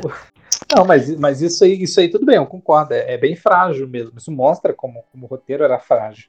Mas esse, essa canção específica, especificamente vou defender, porque o conceito satírico é muito divertido. Não, Júlio, Vou eu não vou, defender. eu não vou defender porque eu tenho uma reclamação assim do que acho que todo mundo aqui sabe que eu tenho reclamação desse filme. Esse filme, ele é a cópia da estrutura narrativa do primeiro. Ele é a cópia, Sim. cara. Ele é a Sim. cópia. Por quê, Júlio? Vamos listar aqui os Ele não fatos. tem, só que ele não tem um motivo de existir do primeiro. E a parada que ia falar, que, que, tipo, eu não sei onde é que eu ouvi isso, mas ninguém falou assim, tipo, uma, uma obra de IP original, ela se decide criar numa roda de, de, de mentes criativas. A, a sequência, normalmente, é uma roda de diretores executivos. Exatamente, cara. Sim, sim. Esse é, um- esse é um filme mais de comitê. O Marcos a gente já tinha falado que é, se, assim, se, se esse filme fosse lançado, sei lá, uns 15 anos atrás, quando é, a Disney ainda investia muito né, nos filmes para home video, nas continuações das suas grandes animações para home video, VHS, Uhum. DVD e tal, esse filme certamente não teria ido para os cinemas, ele teria ido direto Com para. VHS ou DVD sem dúvida. entendeu? Porque ele não tem, ele não tem história suficiente Não, e- que é, sustente uma continuação. É o Foi o que a gente falou antes do podcast. Não, Sim. porque. Ele só tem música pra não. Pra, porque não tem história. Porque Uhum. nossa, Tem 30 minutos, são 5 músicas. cara, eu, eu, eu, tô, eu tô impressionado que a Luísa, ela contou as músicas e o tempo, cara. Contou as músicas Bicho. em 30 minutos. Porque assim, você- uma coisa é o desenho, tem as musiquinhas ali, beleza. Mas caraca, velho, tem 3 minutos de, de conversa e já taca ali Uhum. música. Meu Deus, não. Tentando emplacar o próximo Let It Go, né, mano? E não não- tem o Let It Go do Frozen. Não, e o Le- o Le- Intuição. não, não, não, Júlio, não, não.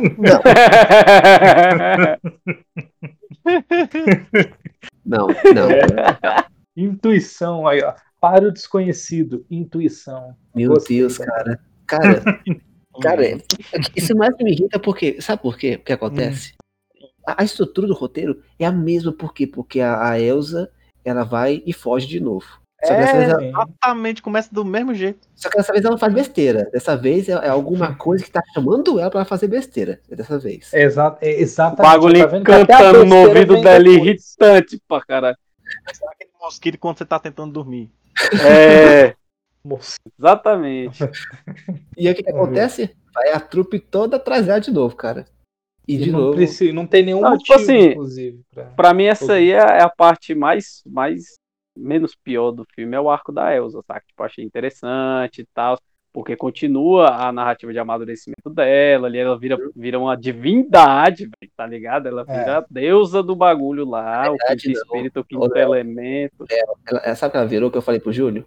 Vocês devem Ah. lembrar daquela cena que ela tá no cavalo, tá aquele pôr do sol e tudo. Aham. Virou Gandalf, cara. Ela virou Gandalf.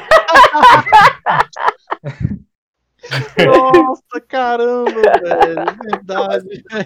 Justamente, velho. Ela tá no cavalo. Ela está num cavalo de branco do pôr do sol. E se Senhor dos Anéis, a gente- o- as duas torres, cara. Não tem É, como você falar. É, Gandolfa a branca.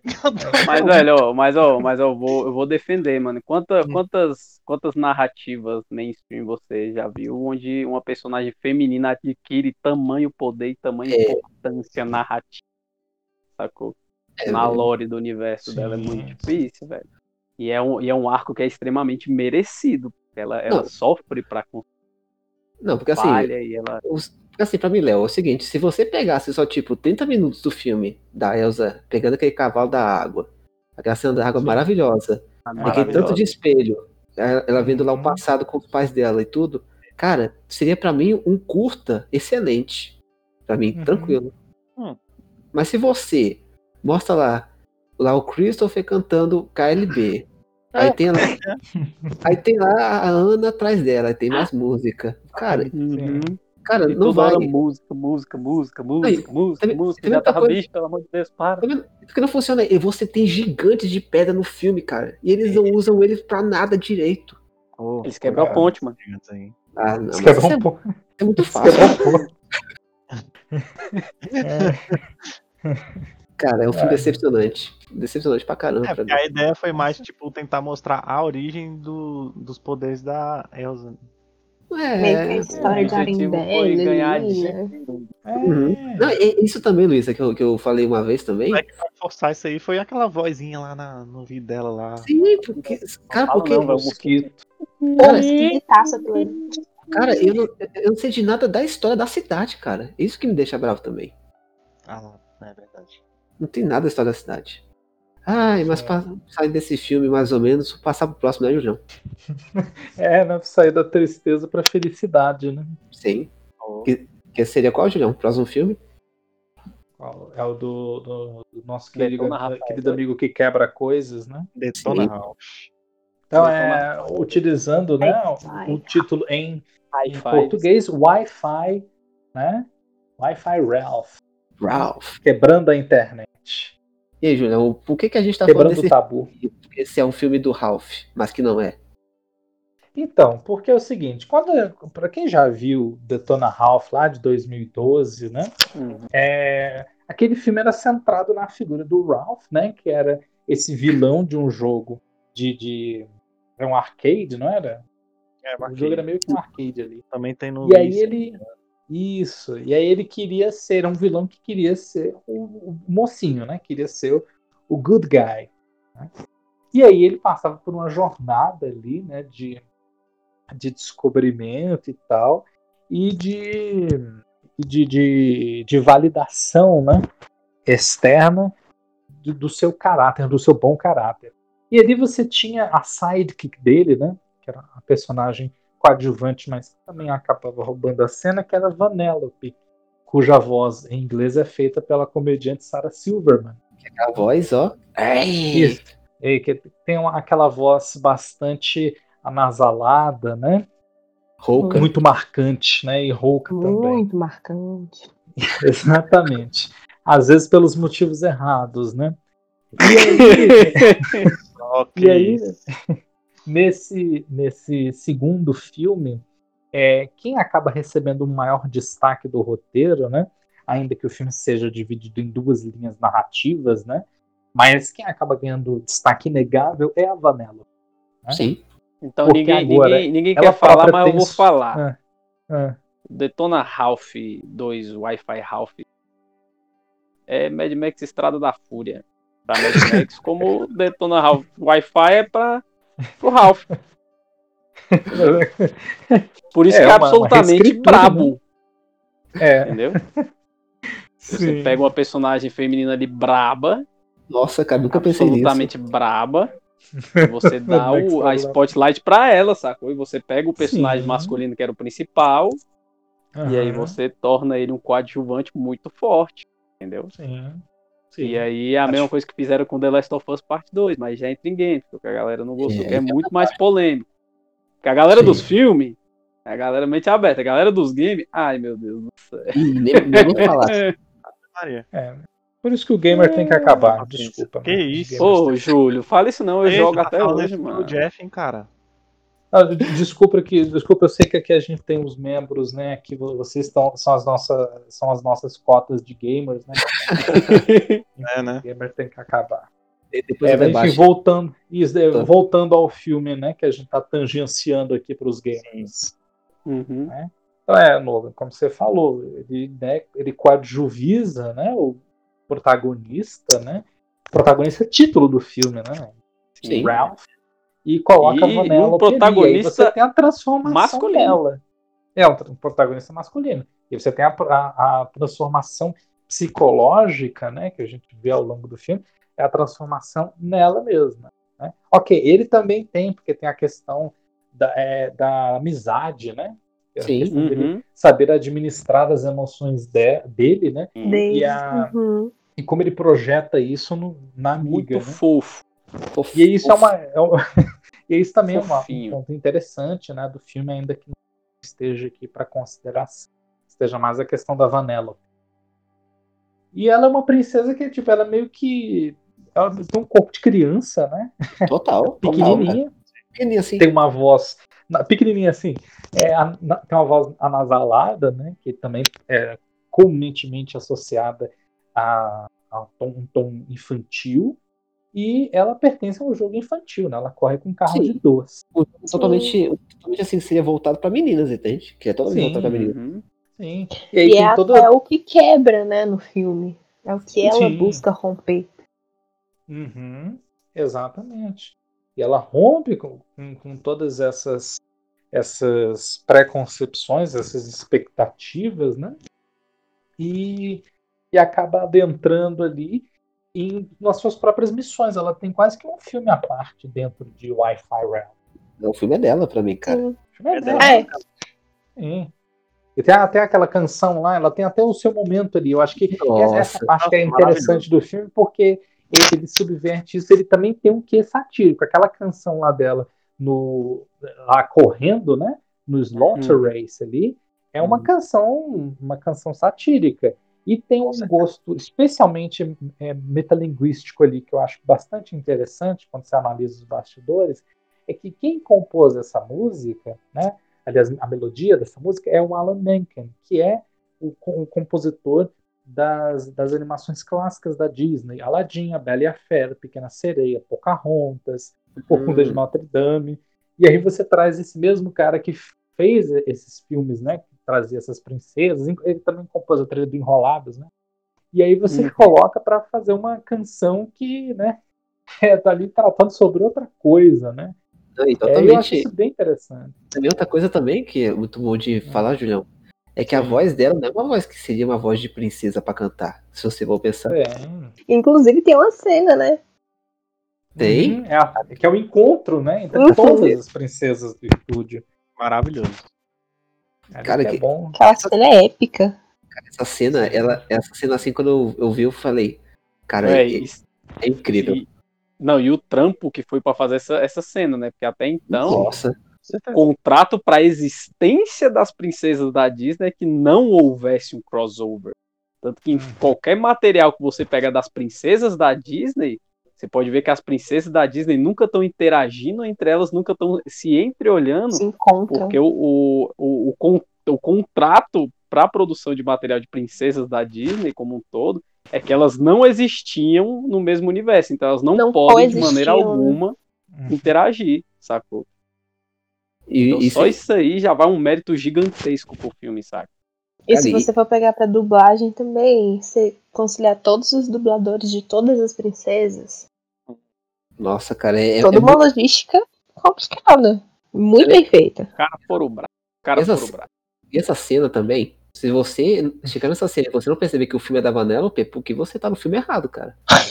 Porque É porque filme, você tava mais no celular do que no filme. é porque o filme ele para pra elas poderem discutir sobre essa questão do que a princesa ela realmente quer para a vida Sim. dela. E é, é isso do, do, do filme. Por isso que esse filme ele tem toda essa su- subversão, Julião, também nessa parte. Sim. Uhum. Maravilhoso. Cara, ele É. Executa de maneira espetacular. e, e, cara, E tem um- ele, ele usa as próprias princesas pra criticar as histórias de princesa.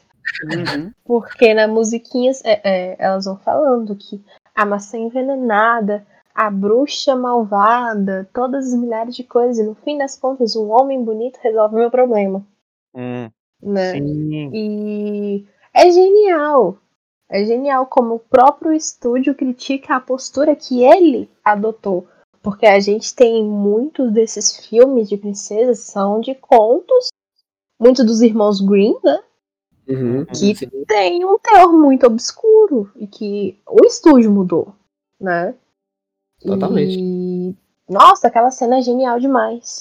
Imagina A essa ideia, cena. também, a ideia lá. também é de colocar lá a Vanellope pra meio que vandalizar elas, né? Exatamente. Uhum. É, é quebrar a, a concepção do da princesa arrumadinha, Das bonitinha. roupas, das roupas, né, também. Sim, essa parte das roupas é incrível. É muito bom. Que também tem essa questão também que eu achei incrível lá do. Da, da piadinha, que todo mundo sabe. Uhum. Que, que tá lá a, a, a Merida, né, Júlio? Sim. Ela- Eu fiquei assim, meio triste por ela, disso, tá? Sendo bem sincero, cara. Que- Tipo, que ela- engraçado pra caramba, velho. Que isso, pô. que ela começa a falar. Ela começa a falar engraçado lá e fala assim, ah, pergunta, quem é essa aí? Ela, ela, que, como é que, que você tá, tá entendendo o que ela tá que falando? Falando. Ela é do, de outro estúdio. Nossa, cara, é muito bom. Ninguém isso. entende o que ela fala, tadinha, velho. Pobre, cara. Ah, é muito bom, ai. cara. É, esse, muito esse filme, esse, esse filme, e o mais interessante é essa questão lá do, da corrida, não é? Aquela corrida. Que não- Uhum. que na corrida, quem é a prota- é uma protagonista também na corrida. sim. é uma protagonista. Que é quem, Julião? O quê? Ah. Quem faz a voz? É, quem? Mulher Maravilha, Julião. Ah, é a Gal, é verdade. A Gal Gadot faz. Verdade. Aí você já vê que né, tem, já tem essa piscadela nos bastidores, né? Para as Total. intenções que eles, que eles querem com esse filme, que eles queriam com o filme. E, e também, eu acho, eu acho que esse filme, Júlio, Hum. se, ele- se ele fosse criado há uns anos atrás, ele não teria Sim. terminado com ela ficando lá e, e o Rafa voltando pra Sim. vida normal dele. Ela, Ela- teria. Ela teria, ela teria voltado aos desejos Voltado dele, só que não. Sim.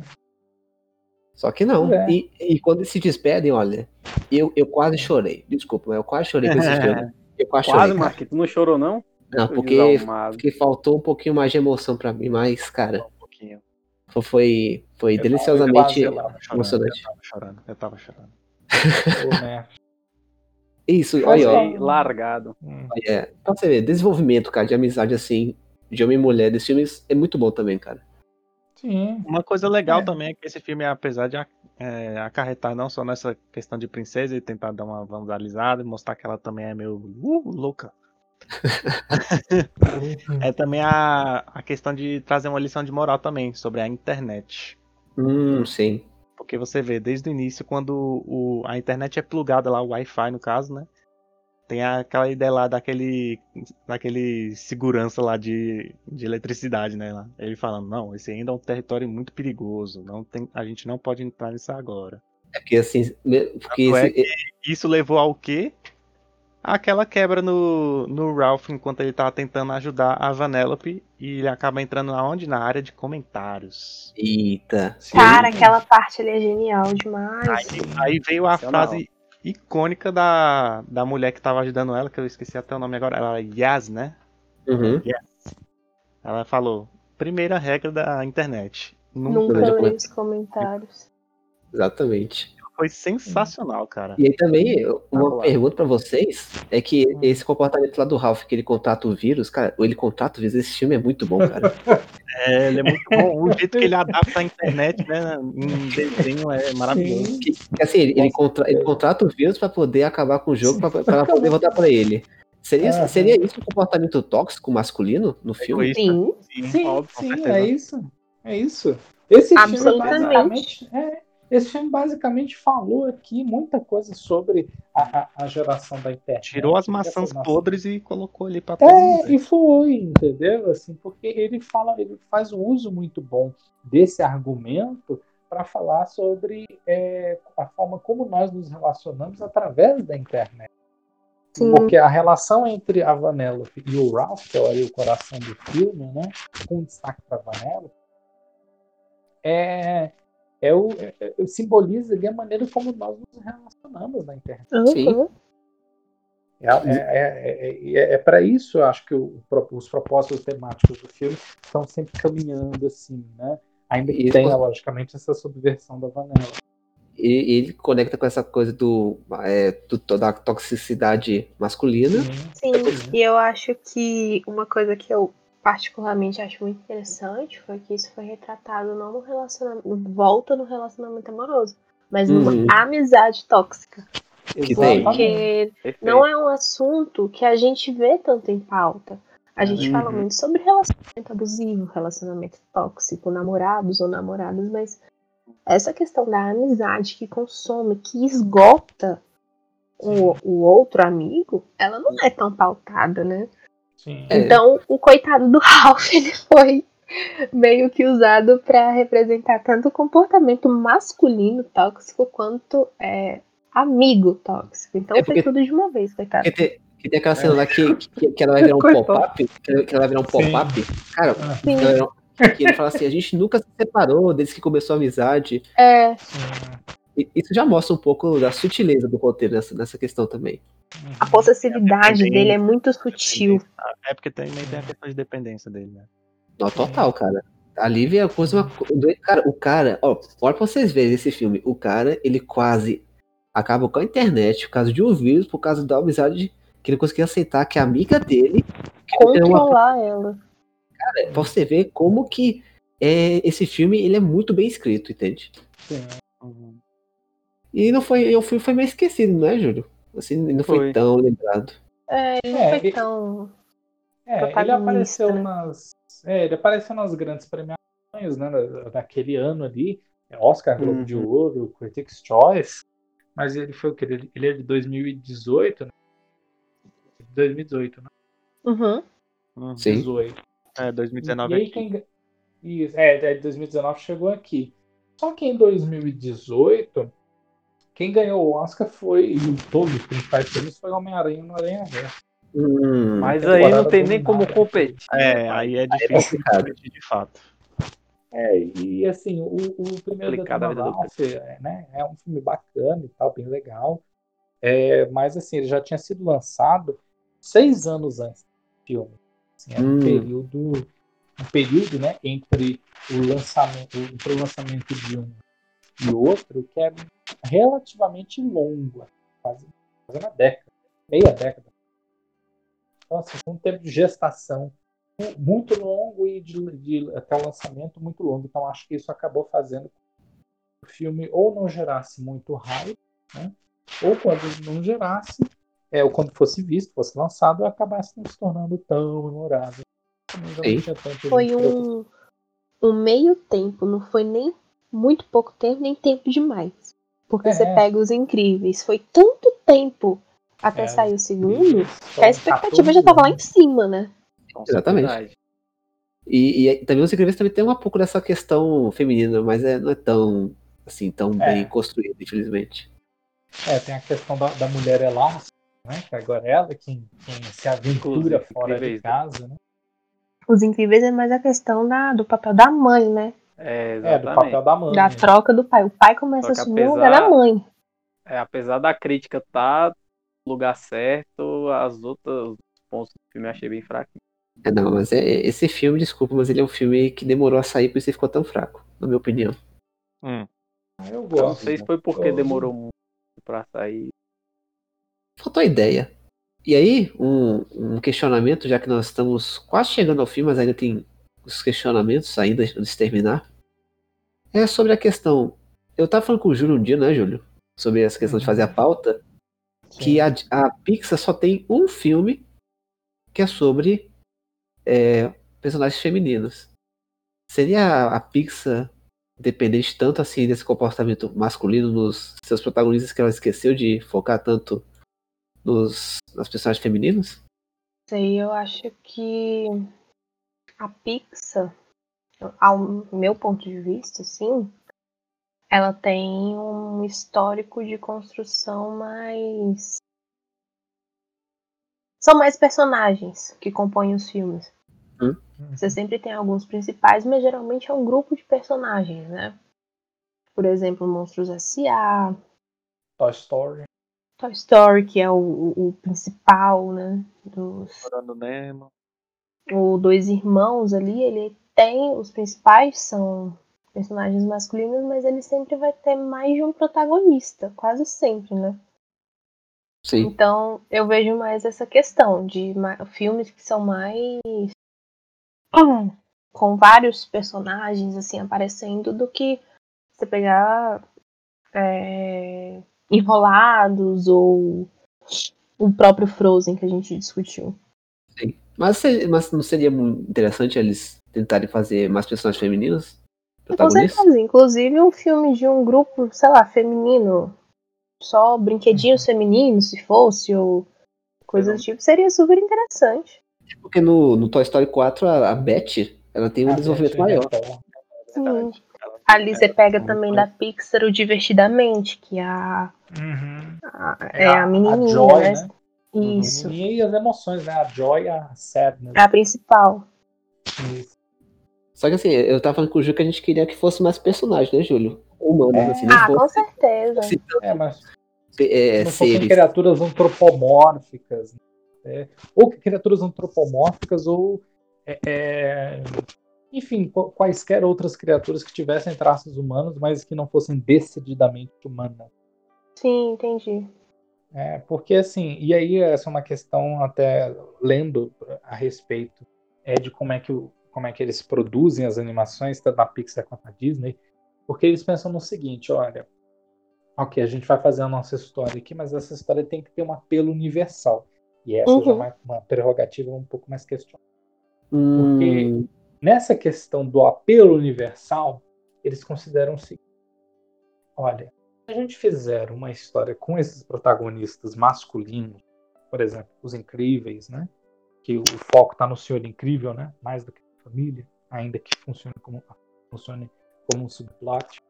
É, se a gente colocar o foco no Senhor Incrível, a gente consegue chegar a um número maior de pessoas. O filme não vai ficar restrito, já que é uma animação, primeiro, não vai ficar restrito apenas às crianças.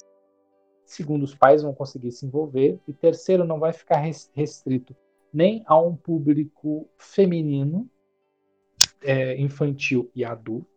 Né? E o filme vai poder atingir uma, uma quantidade significativa de gente. Ah, então é uma questão mais de fórmula mesmo. Que eles teriam É. que dar uma repensada. Sim, e aí por isso que eu falei que era questionável, porque assim, olha, se é, se já está sendo, se é mais universal, a gente se, por que, que seria mais universal a gente se identificar com um homem, por exemplo, na figura central de um filme do que com uma mulher? Por isso que eu acho que aí eu vou agora eu vou defender os Incríveis 2, né? Porque ele faz isso, ele, ele pega, ele, ele muda o foco. Sim. O plot vira, o plot central vira o, o da mulher elástica. E o plot secundário é o do Senhor Incrível. Né? É, ele faz isso. Ele- ele- é assim, Isso. Júlio, não é que seja um filme fraco pra mim, que eu Sim. posso até ser radical, mas é porque todo o hype de todos os anos Sim. entrega É, um filme, entrega um filme bom. Nada demais. É, não, é, é porque ah, foi a questão da expectativa e tal. Eu tinha expectativas boas, eu não tinha com a expectativa de, meu Deus, vai ser melhor do que o primeiro filme. Eu fui com essas expectativas. Não, não, não fui não. Eu fui com a expectativa de que pelo menos seria um filme que, como eles dizem em inglês, né, é, calçaria os sapatos, né, vestiria os sapatos né, do, do original. Não- mas que não seria melhor porque é muito difícil, Não, historicamente, a gente é, falar isso. primeiro, ele é um clássico, entende já. É, é. Mas também tem a questão histórica, né? A questão afetiva que a gente tem. Por Sim. isso a gente afirma com todas as letras clássicas e tal. O Agora, os incríveis, é, pra mim, eles são responsáveis pela melhor dublagem de animação que existe, cara. A tradução português dos nomes dos personagens é muito boa em Ah, português. Português, Ah, exatamente. português. Ah, muito bem. Concordo. Toninho, Toninho Rodrigues. Toninho Rodrigues, Muito bom. Zezé. Zezé. Zezé, Jack. Jack. Jack Jack. Jack. Zezé é muito bom, velho.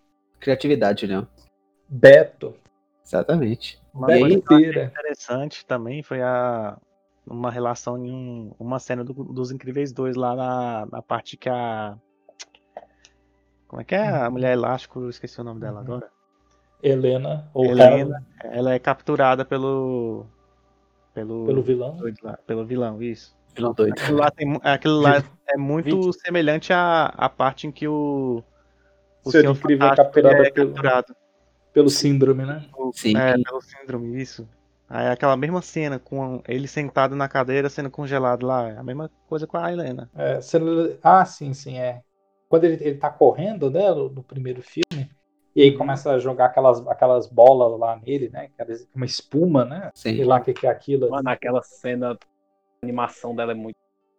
Nossa, é, muito maravilhosa aquela cena, assim. Ah, Até a música, né? A trilha sonora ali do. Exatamente. É muito boa. né? E, e aí, Julião, então a gente, pra gente Hum. meio que terminar esse ciclo aqui dos filmes e tal, Sim. e seria que o- Os Incríveis 2 foi mais uma questão do Brad Bird, que ele quis colocar essa virada de papéis, ou foi a Uhum. Pixar se envolvendo no meio? Porque, pra mim que parece, a Uhum. Disney ela tem muito mais é, questão de intenção de Uhum. ter essas personagens femininas protagonistas. Já a Pixar não.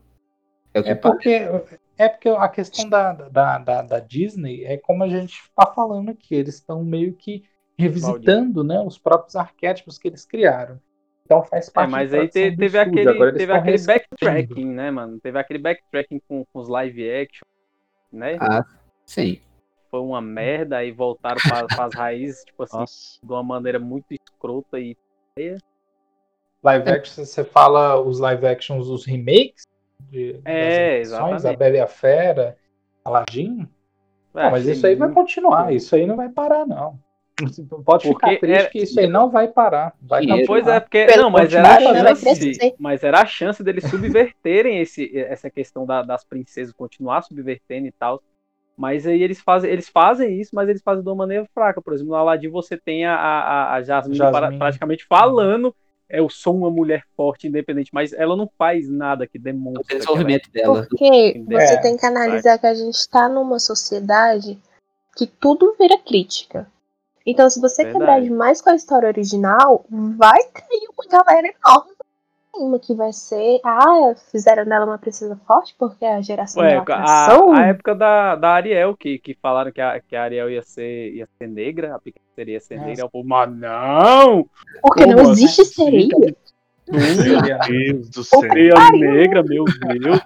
assim? Nossa, cara.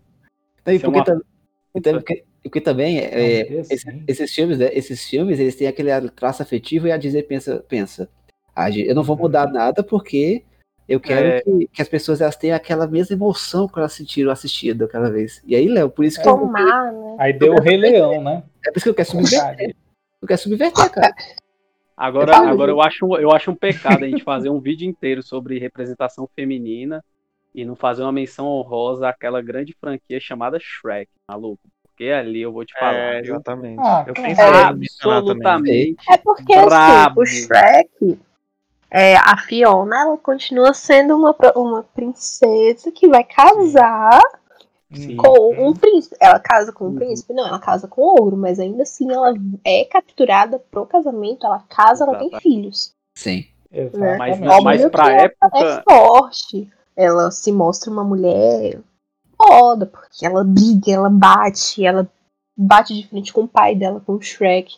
E realmente, como você falou, pra época, é uma quebra, claro, mas Pegando como ainda vai. tem muito essa questão dela ser submissa em relação ao casamento e a constituição de família, acho que acaba não sendo tão forte essa percepção. É, o, o mesmo, a Disney Foi- que, que foi- trouxe, essa, a- trouxe isso. Sim, e foi justamente isso que eu e o Marcos conversamos antes, né? Fazendo a pauta, né? É, de, de por que não acabar não incluindo Shrek? Né? Que a gente, eu tinha até falado, ah, mas Shrek tem isso, mas tem essa. Justamente tudo que a Luísa falou aqui foi, foi o que eu Uhum. falei com o Marcos. Porque ela ainda tem as mesmas expectativas de uma princesa tradicional. Ok, tem a reviravolta, porque fisicamente ela também é um, é uma- um ogro, né? Sim. É, mas em termos de arquétipo, ela muda, muda muito pouco. Né? A, a- a grande mudança ali, a quebra, está essencialmente, ainda que ocorra com a princesa, mas ocorre com o príncipe encantado, que é o Shrek. Total. Sim. O ogro é o príncipe encantado. Né? Ele é a que ele quebra protagonista principal, né? título. Exatamente. Ele é o protagonista título, né? Então, Uhum. É o tá Shrek. estampado ali. Ou, ou Shrek. Ou Shrek, como diria muita gente. Uma das melhores franquias que existem. É, Pelo menos até o 2, né? Assim, até o 2 é sensacional. de- depois é qualquer coisa. É, depois É, é depois, assim, é discutível. não. Mas. É. Mas assim, pra gente já É partir pro difícil final. manter a qualidade, né? Só pra finalizar aqui. É muito Sim. difícil manter a qualidade de uma franquia depois de três, quatro filmes. Ah, a Toy Story conseguiu. Ah, já é difícil. É, É Toy Story. Eu a não qualidade em um. Não Toy Story 4, não. Mas Toy Story é Ah, uma anomalia, eu né? adoro mano? Toy Story. pô. Não Eu sou adoro todos os Toy tão Story. fã, não. É porque o Toy Story 4, Ah, eu- Luísa, ele, ele, ele- o Júlio gosta porque fala de idade, sabe? O Júlio. Não, assim, eu gosto do Eu sou 4. idoso. Eu gosto mais do 4 do que do Foi. 3. O 3 eu tenho uma resistência maior. Ô, querido. que isso? Eu não gosto daquele urso chato lá, não. Que Ué? isso? Do Lócio, poxa, mas Detesto aquele urso é tão parecido comigo. Não, nada a ver, Júlio. Júlio é mais Nada a bonito. ver. Júlio é mais bonito. Como já diria o nosso querido Renan, nada a ver. Nada a ver. Nada a ver, Rogério. Mas aí, ó. Agora já partindo pro final, que notem que as coisas têm que acabar. Aí, Ô, Júlio, aí o, o Júlio, como é um, um homem muito. Uma enciclopédia, uma autarquia, Né? é, ele chegou pra mim e falou assim: quero que você faça uma provocação no final. Eu falo, eita, bicho miserável. Então vamos lá, Julião. Fazer aqui uma Hum. provocação pra todos vocês sobre o tema. Seria possível, hoje em dia, ainda, o conceito de princesa existir com todas essas mudanças que vêm ocorrendo socialmente? princesa clássica, né? Exatamente. Assim, se- e seria, outra- já emendando, seria possível o contemporâneo e o clássico que a gente aprendeu, eles ainda poderem existir e poderem ser mostrados para as pessoas? Princesa clássica no sentido da princesa submissa. É, porque, os filmes, porque aqueles filmes que a gente conhece que a gente crescer, eles ainda vão existir. Não tem jeito, Sim. eles, eles Assim, lá. eu acho que entra no que casa com o que a gente falou das live actions. Eles podem ser é, reproduzíveis como uma, uma rememoração, mas Uhum. não produzidos como novos.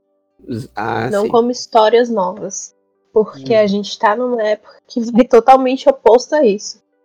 E veicular algo assim, até olhando de forma capitalista, não seria lucrativo. Pode até não ser compatível com a ideologia deles, né? Ser uma Uhum. coisa tão subversiva. Mas em questões financeiras, hoje em dia, isso não é interessante. E porque- Coexistir, talvez.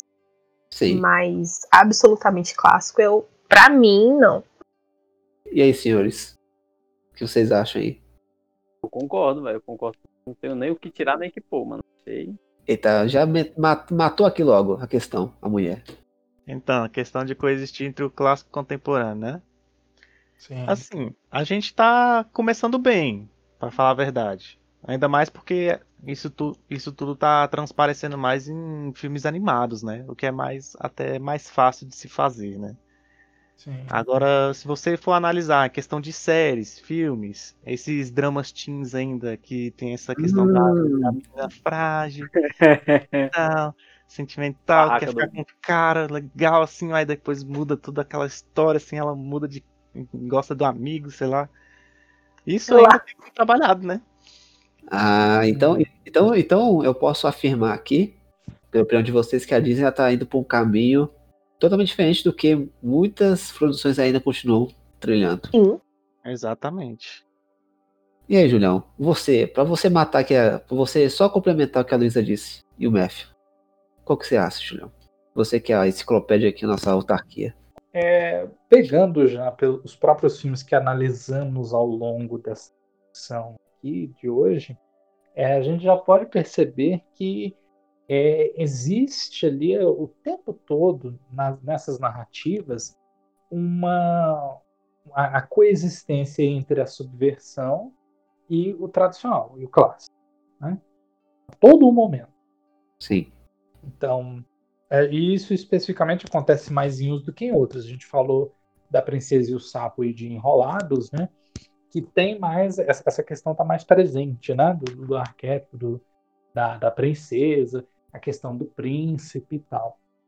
Esses filmes mais recentes, de Valente para cá, já se pautam mais nas relações humanas. né? Hum, E eu acredito que, que esse, essa, essa exploração mais humanista do negócio e não simplesmente romântica vai continuar acontecendo. E Uhum. acontecerá não só em, em- em filmes estrelados por princesas, né, ou por, por- por protagonistas femininas, né. Eu acredito que se alastrará também para outras produções. A gente já viu isso esse ano com o Dois Irmãos, né, uma jornada fantástica, ou uhum. Onward, né, em inglês. Sim. Porque aqui o, o, o foco do filme é similar ao de Frozen, é a relação entre os dois irmãos. já tá no Exatamente. inclusive, né? Aí a gente pensa que tem a questão do pai lá, porque vem metade das pernas dele, né? metade do corpo dele, né? Ali pra... É, Mas só que não é a questão não é um relacionamento entre os filhos e o pai. É Isso tem- entre os filhos entre si. O É o efeito relacionamento entre Frozen. eles. Efeito Frozen Isso. Eu, eu- você já viu o efeito Frozen agora na perspectiva masculina. Exatamente. Uhum. Então, assim, então eu acredito que o estúdio, é, o estúdio Disney, tanto Disney e Pixar, que agora são é, indissociáveis, né, até criativamente, ah, continuarão se paut- continuará se pautando em, em- na construção de relações mais humanas, né? É, agora, a questão do perfil clássico de outros, de outros aspectos, né? É, com o contemporâneo, eu já, já diria que é um pouco mais, mais complicada, mas que mais complicada de coexistir, mas que não é impossível. Basta que assistamos a Bela e a Fera, né, de 2017. Ah, sim, verdade. Porque, porque assim, a base, praticamente, de A Bela e a Fera é a mesma do filme de 1991. E a polêmica é a mesma. É porque ela é sequestrada. Ela é Ela é sequestrada. sequestrada. Né? Aquilo ali é o que? Uma síndrome de Estocolmo que ela desenvolve? É. O que é isso? Exatamente. Então a, a É, polêmica é, bem a mesma. Se mantém e o filme e não deu problema nenhum para Disney. A Disney, inclusive, ficou muito feliz. É Porque o filme de Julião, maior bilheteria em 2017. é porque o filme foi mascarado pelo, pelas coisas bonitinhas lá. É, as Pelas músicas. né? Que são sensacionais. Ela gosta de ler, né? Magia do cinema, né? É, a magia do cinema, como diria Paulo. É a magia da Disney, né? A Disney. É a magia da Disney. É, Disney não é cinema, a- não é cinema da Disney, é a Disney. Diferente. É a É. Disney. exatamente. Exatamente. Então, assim, eu acho que essa questão dessa coexistência é, entre esses aspectos mais polêmicos, mais contraditórios, né? é, não, não é impossível de acontecer, mas como Luísa falou e reitero, economicamente, né, financeiramente, não é viável para a maioria dos estúdios que se pautam num diálogo, né, numa dialética, né, para utilizar esse termo que eu cortando consagrado, é, com o, o público das mídias sociais. Exatamente. Eu Porque acredito que seja isso. o que acontece, só pra ver dar uma finalização, antes da finalização mesmo, é que vai lançar o Mulan, o Sim. live action, que a gente não sabe quando vai chegar Direto para streaming. Olha nos Estados. Unidos. É. Aqui, Quem sabe quando vai chegar. E o Mulan, pelo que eu vi dos trailers, não sei se vocês concordam comigo, ele era um filme que ele parece que ele vai ter uma carga muito mais feminina. É o Sim. que tá certeza. parecendo. Mas eu não sei se o trailer está me enganando. Né? Mas o Mulan tem potencial pra isso, né? É, Total. não, com, certeza. De, de todas as animações clássicas, por assim dizer, da, da década de 90, Mulan era mais transgressora nesse sentido, né? Sim, bastante. A única coisa que eu queria pontuar acerca desse assunto de hoje é que, assim, a gente viu que as principais mudanças vieram ocorrer por, a partir de 2009, né? E se a gente for analisar a história da- do feminismo, é, não sei se vocês sabem, mas a primeira vez que o termo feminista surgiu, ele surgiu na França, por volta de Uhum. 1890, Sim. e nos Estados Unidos ele surgiu em 1910. Uhum. Então, se a gente analisar, tem um século para ocorrer uma a Uma primeira mudança, né? transgressão sutil, né, da caracterização feminina. Então, eu acho que é um ponto que a gente pode inserir como reflexivo. Daqui grande- quanto tempo a gente vai ter personagens femininas que vão se desligar completamente da ideia de um reinado, Sim, quando que a gente vai ter uma personagem feminina que é uma mulher comum em uma animação? exatamente. E porque também essa, toda essa subversão, essa mudança veio de uma grande mídia, que é a Disney. Acho que deve ser Sim, a, a- a- exatamente. a maior mídia que existe no mundo hoje em dia de entretenimento. Sim. Então já foi. Exato. Ah, Exatamente. Então acho que foi um avanço assim que você olhando mais profundamente, além das músicas, aquela coisa toda bonita, é um avanço totalmente importante e relevante para os tempos atuais. Sim, porque já Nossa. surgiu da principal influenciadora, né? Ela, ela criou, meio. ela criou o conceito e teve que destruir o próprio conceito dela. Caramba, cara. Interessante. É, mas isso, isso que é o, é o revisionismo, né? É. É, o, é uma, uma quebra de, de paradigmas, né? Paradigmas ou que você mesmo estabeleceu, ou que você mesmo adotou, e agora você precisa romper com eles, porque eles não dialogam mais com o mundo em que se vive, né? com o contexto atual. Sim. É, antes da gente finalizar Nossa. por completo, Sim. é, não, pode falar, Luísa, antes que você esqueça. Não, porque eu acho que sempre tá vou aí, aí no aqui. nosso, nosso existencialismo, né? De cada dia. Vai, então. Exatamente. Aí eu daria um outro É. Eita. É, isso, isso. É, ó, só vou fazer uma, uma recomendação breve aqui, Uhum. mas ainda aproveitando que a gente está falando sobre essa questão da Disney, re- é, revisitando, né, e desconstruindo os seus arquétipos, é, eu pontuaria um filme live action, é, que foi lançado lá em 2014, anima- é uma adaptação de um musical da Broadway, conhecido da década de 80, chamado Caminhos da Floresta, ou Into Ah, the sei. Woods. Ah, é verdade. Porque o Into the Woods ele foi feito para o, o teatro, né? Pelo James Lapine, que fez o libreto, e o Stephen Sondheim, que é um, é um mago da Broadway, né? Ele fez o fez as, as músicas, né? Tanto as, a, a letra quanto as melodias. Que esse filme é basicamente uma desconstrução dos contos de fadas. Hum, E nesse filme você tem a Cinderela, você tem a Rapunzel, você tem a bruxa, né? Enfim, você tem várias, vários personagens é, conhecidos dos contos de fadas e outros que são derivados de arquétipos ali. E esse, esse, esse musical, ele, ele é ao mesmo tempo que uma fábula satírica, mas é uma fábula moral. né? Tanto é que nesse filme, a, a bruxa, que é interpretada pela Meryl Streep, inclusive ela foi indicada ao Oscar de atriz coadjuvante por esse papel. Como sempre, né? Qualquer coisa que ela. Se ela der um espirro, ela é indicada ao Oscar. Exatamente. Ela. Você vê que nesse filme a bruxa, na verdade, dando um mini spoiler para quem não assistiu, e acredito que muita gente não tenha visto, porque ela é muito popular, mas a bruxa, na verdade, é a pessoa que está certa no filme. É a única pessoa que age prudente. Todos, os- todas as outras ali, é, as outras pessoas, agem de maneira imprudente ou de maneira infantil. E a bruxa não, a bruxa é a única certa. E Interessante. pegando um gancho no que a Luísa falou lá no primeiro bloco, sobre a relação é, maternal existente entre a Mother Gothel e a Rapunzel Enrolados, né?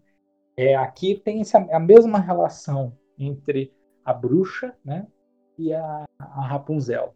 Só que a diferença é que a Rapunzel aqui é aquela Rapunzel tradicional. Né? É a Rapunzel que quer sair, quer ver o mundo e tem o príncipe encantado. Ah, sim, entendi. E aí, e aí a, que- a questão tá na relação dela com a bruxa, porque a bruxa, ela cria a Rapunzel como uma filha mesmo, ela tem um amor genuíno pela filha. né? Ela não tem, ela não é vaidosa. Ela, ela quer ter a filha ali porque ela tem um instinto maternal, de fato. Sim. O Enrolados acontece por outro motivo, né? Porque Enrolados quer, é- quer ficar jovem. É, é, é o sequestro, Júlio. Óbvio, Isso, é um sequestro sequestro. Cara, a, a, Di- a, cheio de sequestro na Disney, sequestro. Tá vendo? Olha só como é, é, é sombrio, né? É- Se é a gente for entrar por esse lado histórias. Disney, é muito problemática.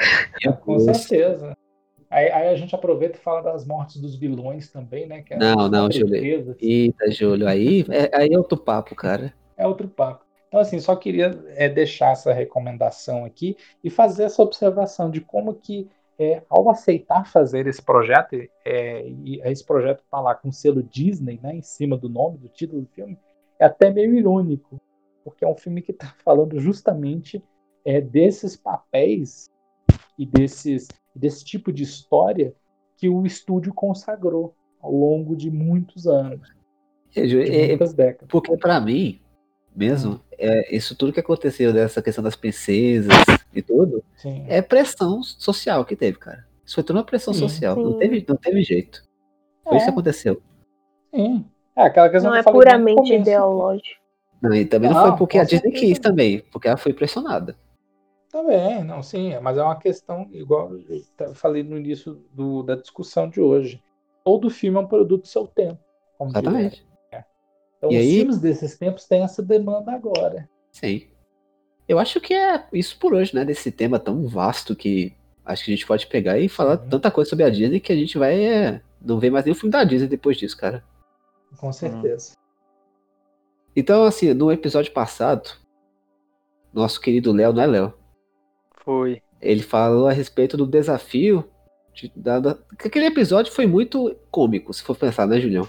Foi É, bom a pra segunda caramba. parte, especialmente. E- o que a gente tinha que pegar o título Twin Peaks e Uhum. traduzi-lo. E aí eu, eu falo, o que vocês pensaram a respeito? Twin Peaks. Picos gêmeos. Julião optou pelo Vanilha, né? O Vanilhazão. Gêmeos. com os Picos gêmeos. Muito gêmeos. bom. Ou, ou se fosse no SBT, Pícara Sonhadora. Nossa, meu Deus, cara. Não dá. Meu Deus. Não, Mas vocês sabiam, não? É assim, esse- existe uma É? novela com esse título. Ela foi importada do, do México com esse título, Pícara Júlio, Sonhadora. vo- você é uma não é enciclopédia, Júlio. Você é uma enciclopédia, cara. O homem é Pícara Sonhadora. Procurar Então, que- qual é o significado de pícara. Ué, eu vejo aí antes da gente terminar aqui. Pícara. Pícara.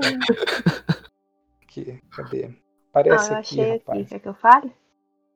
É o feminino de pícaro, mas pode falar, filha. Vai lá. É, personagem tipo dos romances e, e novelas do século XVIII, 17 e 18, surgidos na Espanha, com características daquilo que hoje chama-se malandragem. Nossa. Romances picarescos que a gente tem aqui, o maior exemplo, o Macunaíma, né? Hum, Isso. nossa, aí, aí, Júlio, que é cultura que não para mais, cara. Por isso que tem o nome aí do. Que, que é elite cultural brasileira. Não, ja- ja- jabá cultural, jabá cultural. Aí, ó, você vê que. Aí também tem o que é pícara, né? Que é o feminino de pícaro, o mesmo que vilã, patifa, velhaca, astuta. Nossa. Não, daqui a pouco vai virar um episódio aqui de, de, de palavras novas, Júlio. Não, deixa, Sinônimos. Sobre pícara. Sinônimos de pícara. não, deixa eu outro episódio. Mas eu acho, eu acho que é isso. Sempre, sempre relembrando que a gente tem o nosso blog, né, Julião? Isso, megalomania cultural. Cultural. Você pode só buscar no Google que vai ter lá. A gente vai É o único que tem esse nome. Você nunca vai achar outro nome. É igual o Jabá Cultural, só tem um. Por Só enquanto. tem um? É, por enquanto. Então, é, Pegar o copyright logo. então acho que é isso, né? Antes de terminar, um É isso. adendo. Eita. Vai, Mef. Que Eu achei até interessante, eu tava procurando aqui em meia notícias e blogs, né? Sobre Hum. Frozen 2. Hum, E a referência, a referência de duas princesas no filme, certo? Ah, Hum. sei. Sim. Uma é da Pequena Sereia, que é do Uhum. livro do nosso famoso Anderson, Hans- dinamarquês, Hans Christian autor Andersen. Hans Christian Andersen. E também um que muita gente não chegou a pegar, Hum, que é da Rainha da Neve. Também Ah, sim, sim. Hans Christian Andersen. Anderson. E sim. que possivelmente é, influenciou na criação da Elsa, né? Em Frozen. É, e também, e também com o Senhor dos Anéis. Não esqueçamos disso também. Seu desanéis, a Gandolfa. Por favor, não esquecemos do, do- da, da- Ô, Júlio. Eu acho que depois dessa, eu acho que vamos terminar por hoje. Tá na hora de dar tchau. Com certeza, porque depois dessa, não tem como não. Mas é isso, muito obrigado por presença de vocês. Novamente, seja bem-vinda, Luísa, nessa bagunça. Obrigada, gente. Muito bom. Foi muito proveitoso e relevante, né, Julião? Importante. Certamente. Como eu sempre vou dizer isso, nós exercemos a dialética de novo, porque essa vai ser a palavra de todo final de episódio. Isso, é, a- é a dialética. Né? Nós Hum. discutimos, discutimos aqui, pegamos uma ideia, contrastamos com outra, às vezes pegamos a mesma ideia, destrinchamos, achamos outra, a- até o momento que uma terceira ideia é produzida, e essa terceira ideia é você que está ouvindo. É, olha, olha essa voz penetrante desse cara. Não tem como não apaixonar. O cara tá emocionado. O cara Exatamente. pegou ideia de a origem aí, ó. Eita, não, não, não, não. Não, Ô, já ouvi. Ideia Chega. ideia. Chega, chega, Não, chega. é, é, é Karl Marx mesmo. Tá? Não. Ixi, vai, dar, vai dar ruim isso aqui. viu? Vamos terminar por aqui mesmo. Muito obrigado se você escutou até aqui. Ah, Nos acompanhe. Assista, escute os episódios se você escutou os episódios anteriores, que episódios sobre Yesterday e o Ensino a Cultura Pop e o de traduções. De traduções que eu acho que é o Os mais títulos, cômico. né? É, Sim. aquele ali você não vai dar muito certo, não, mas ouça também. E é isso. Muito obrigado pela audição.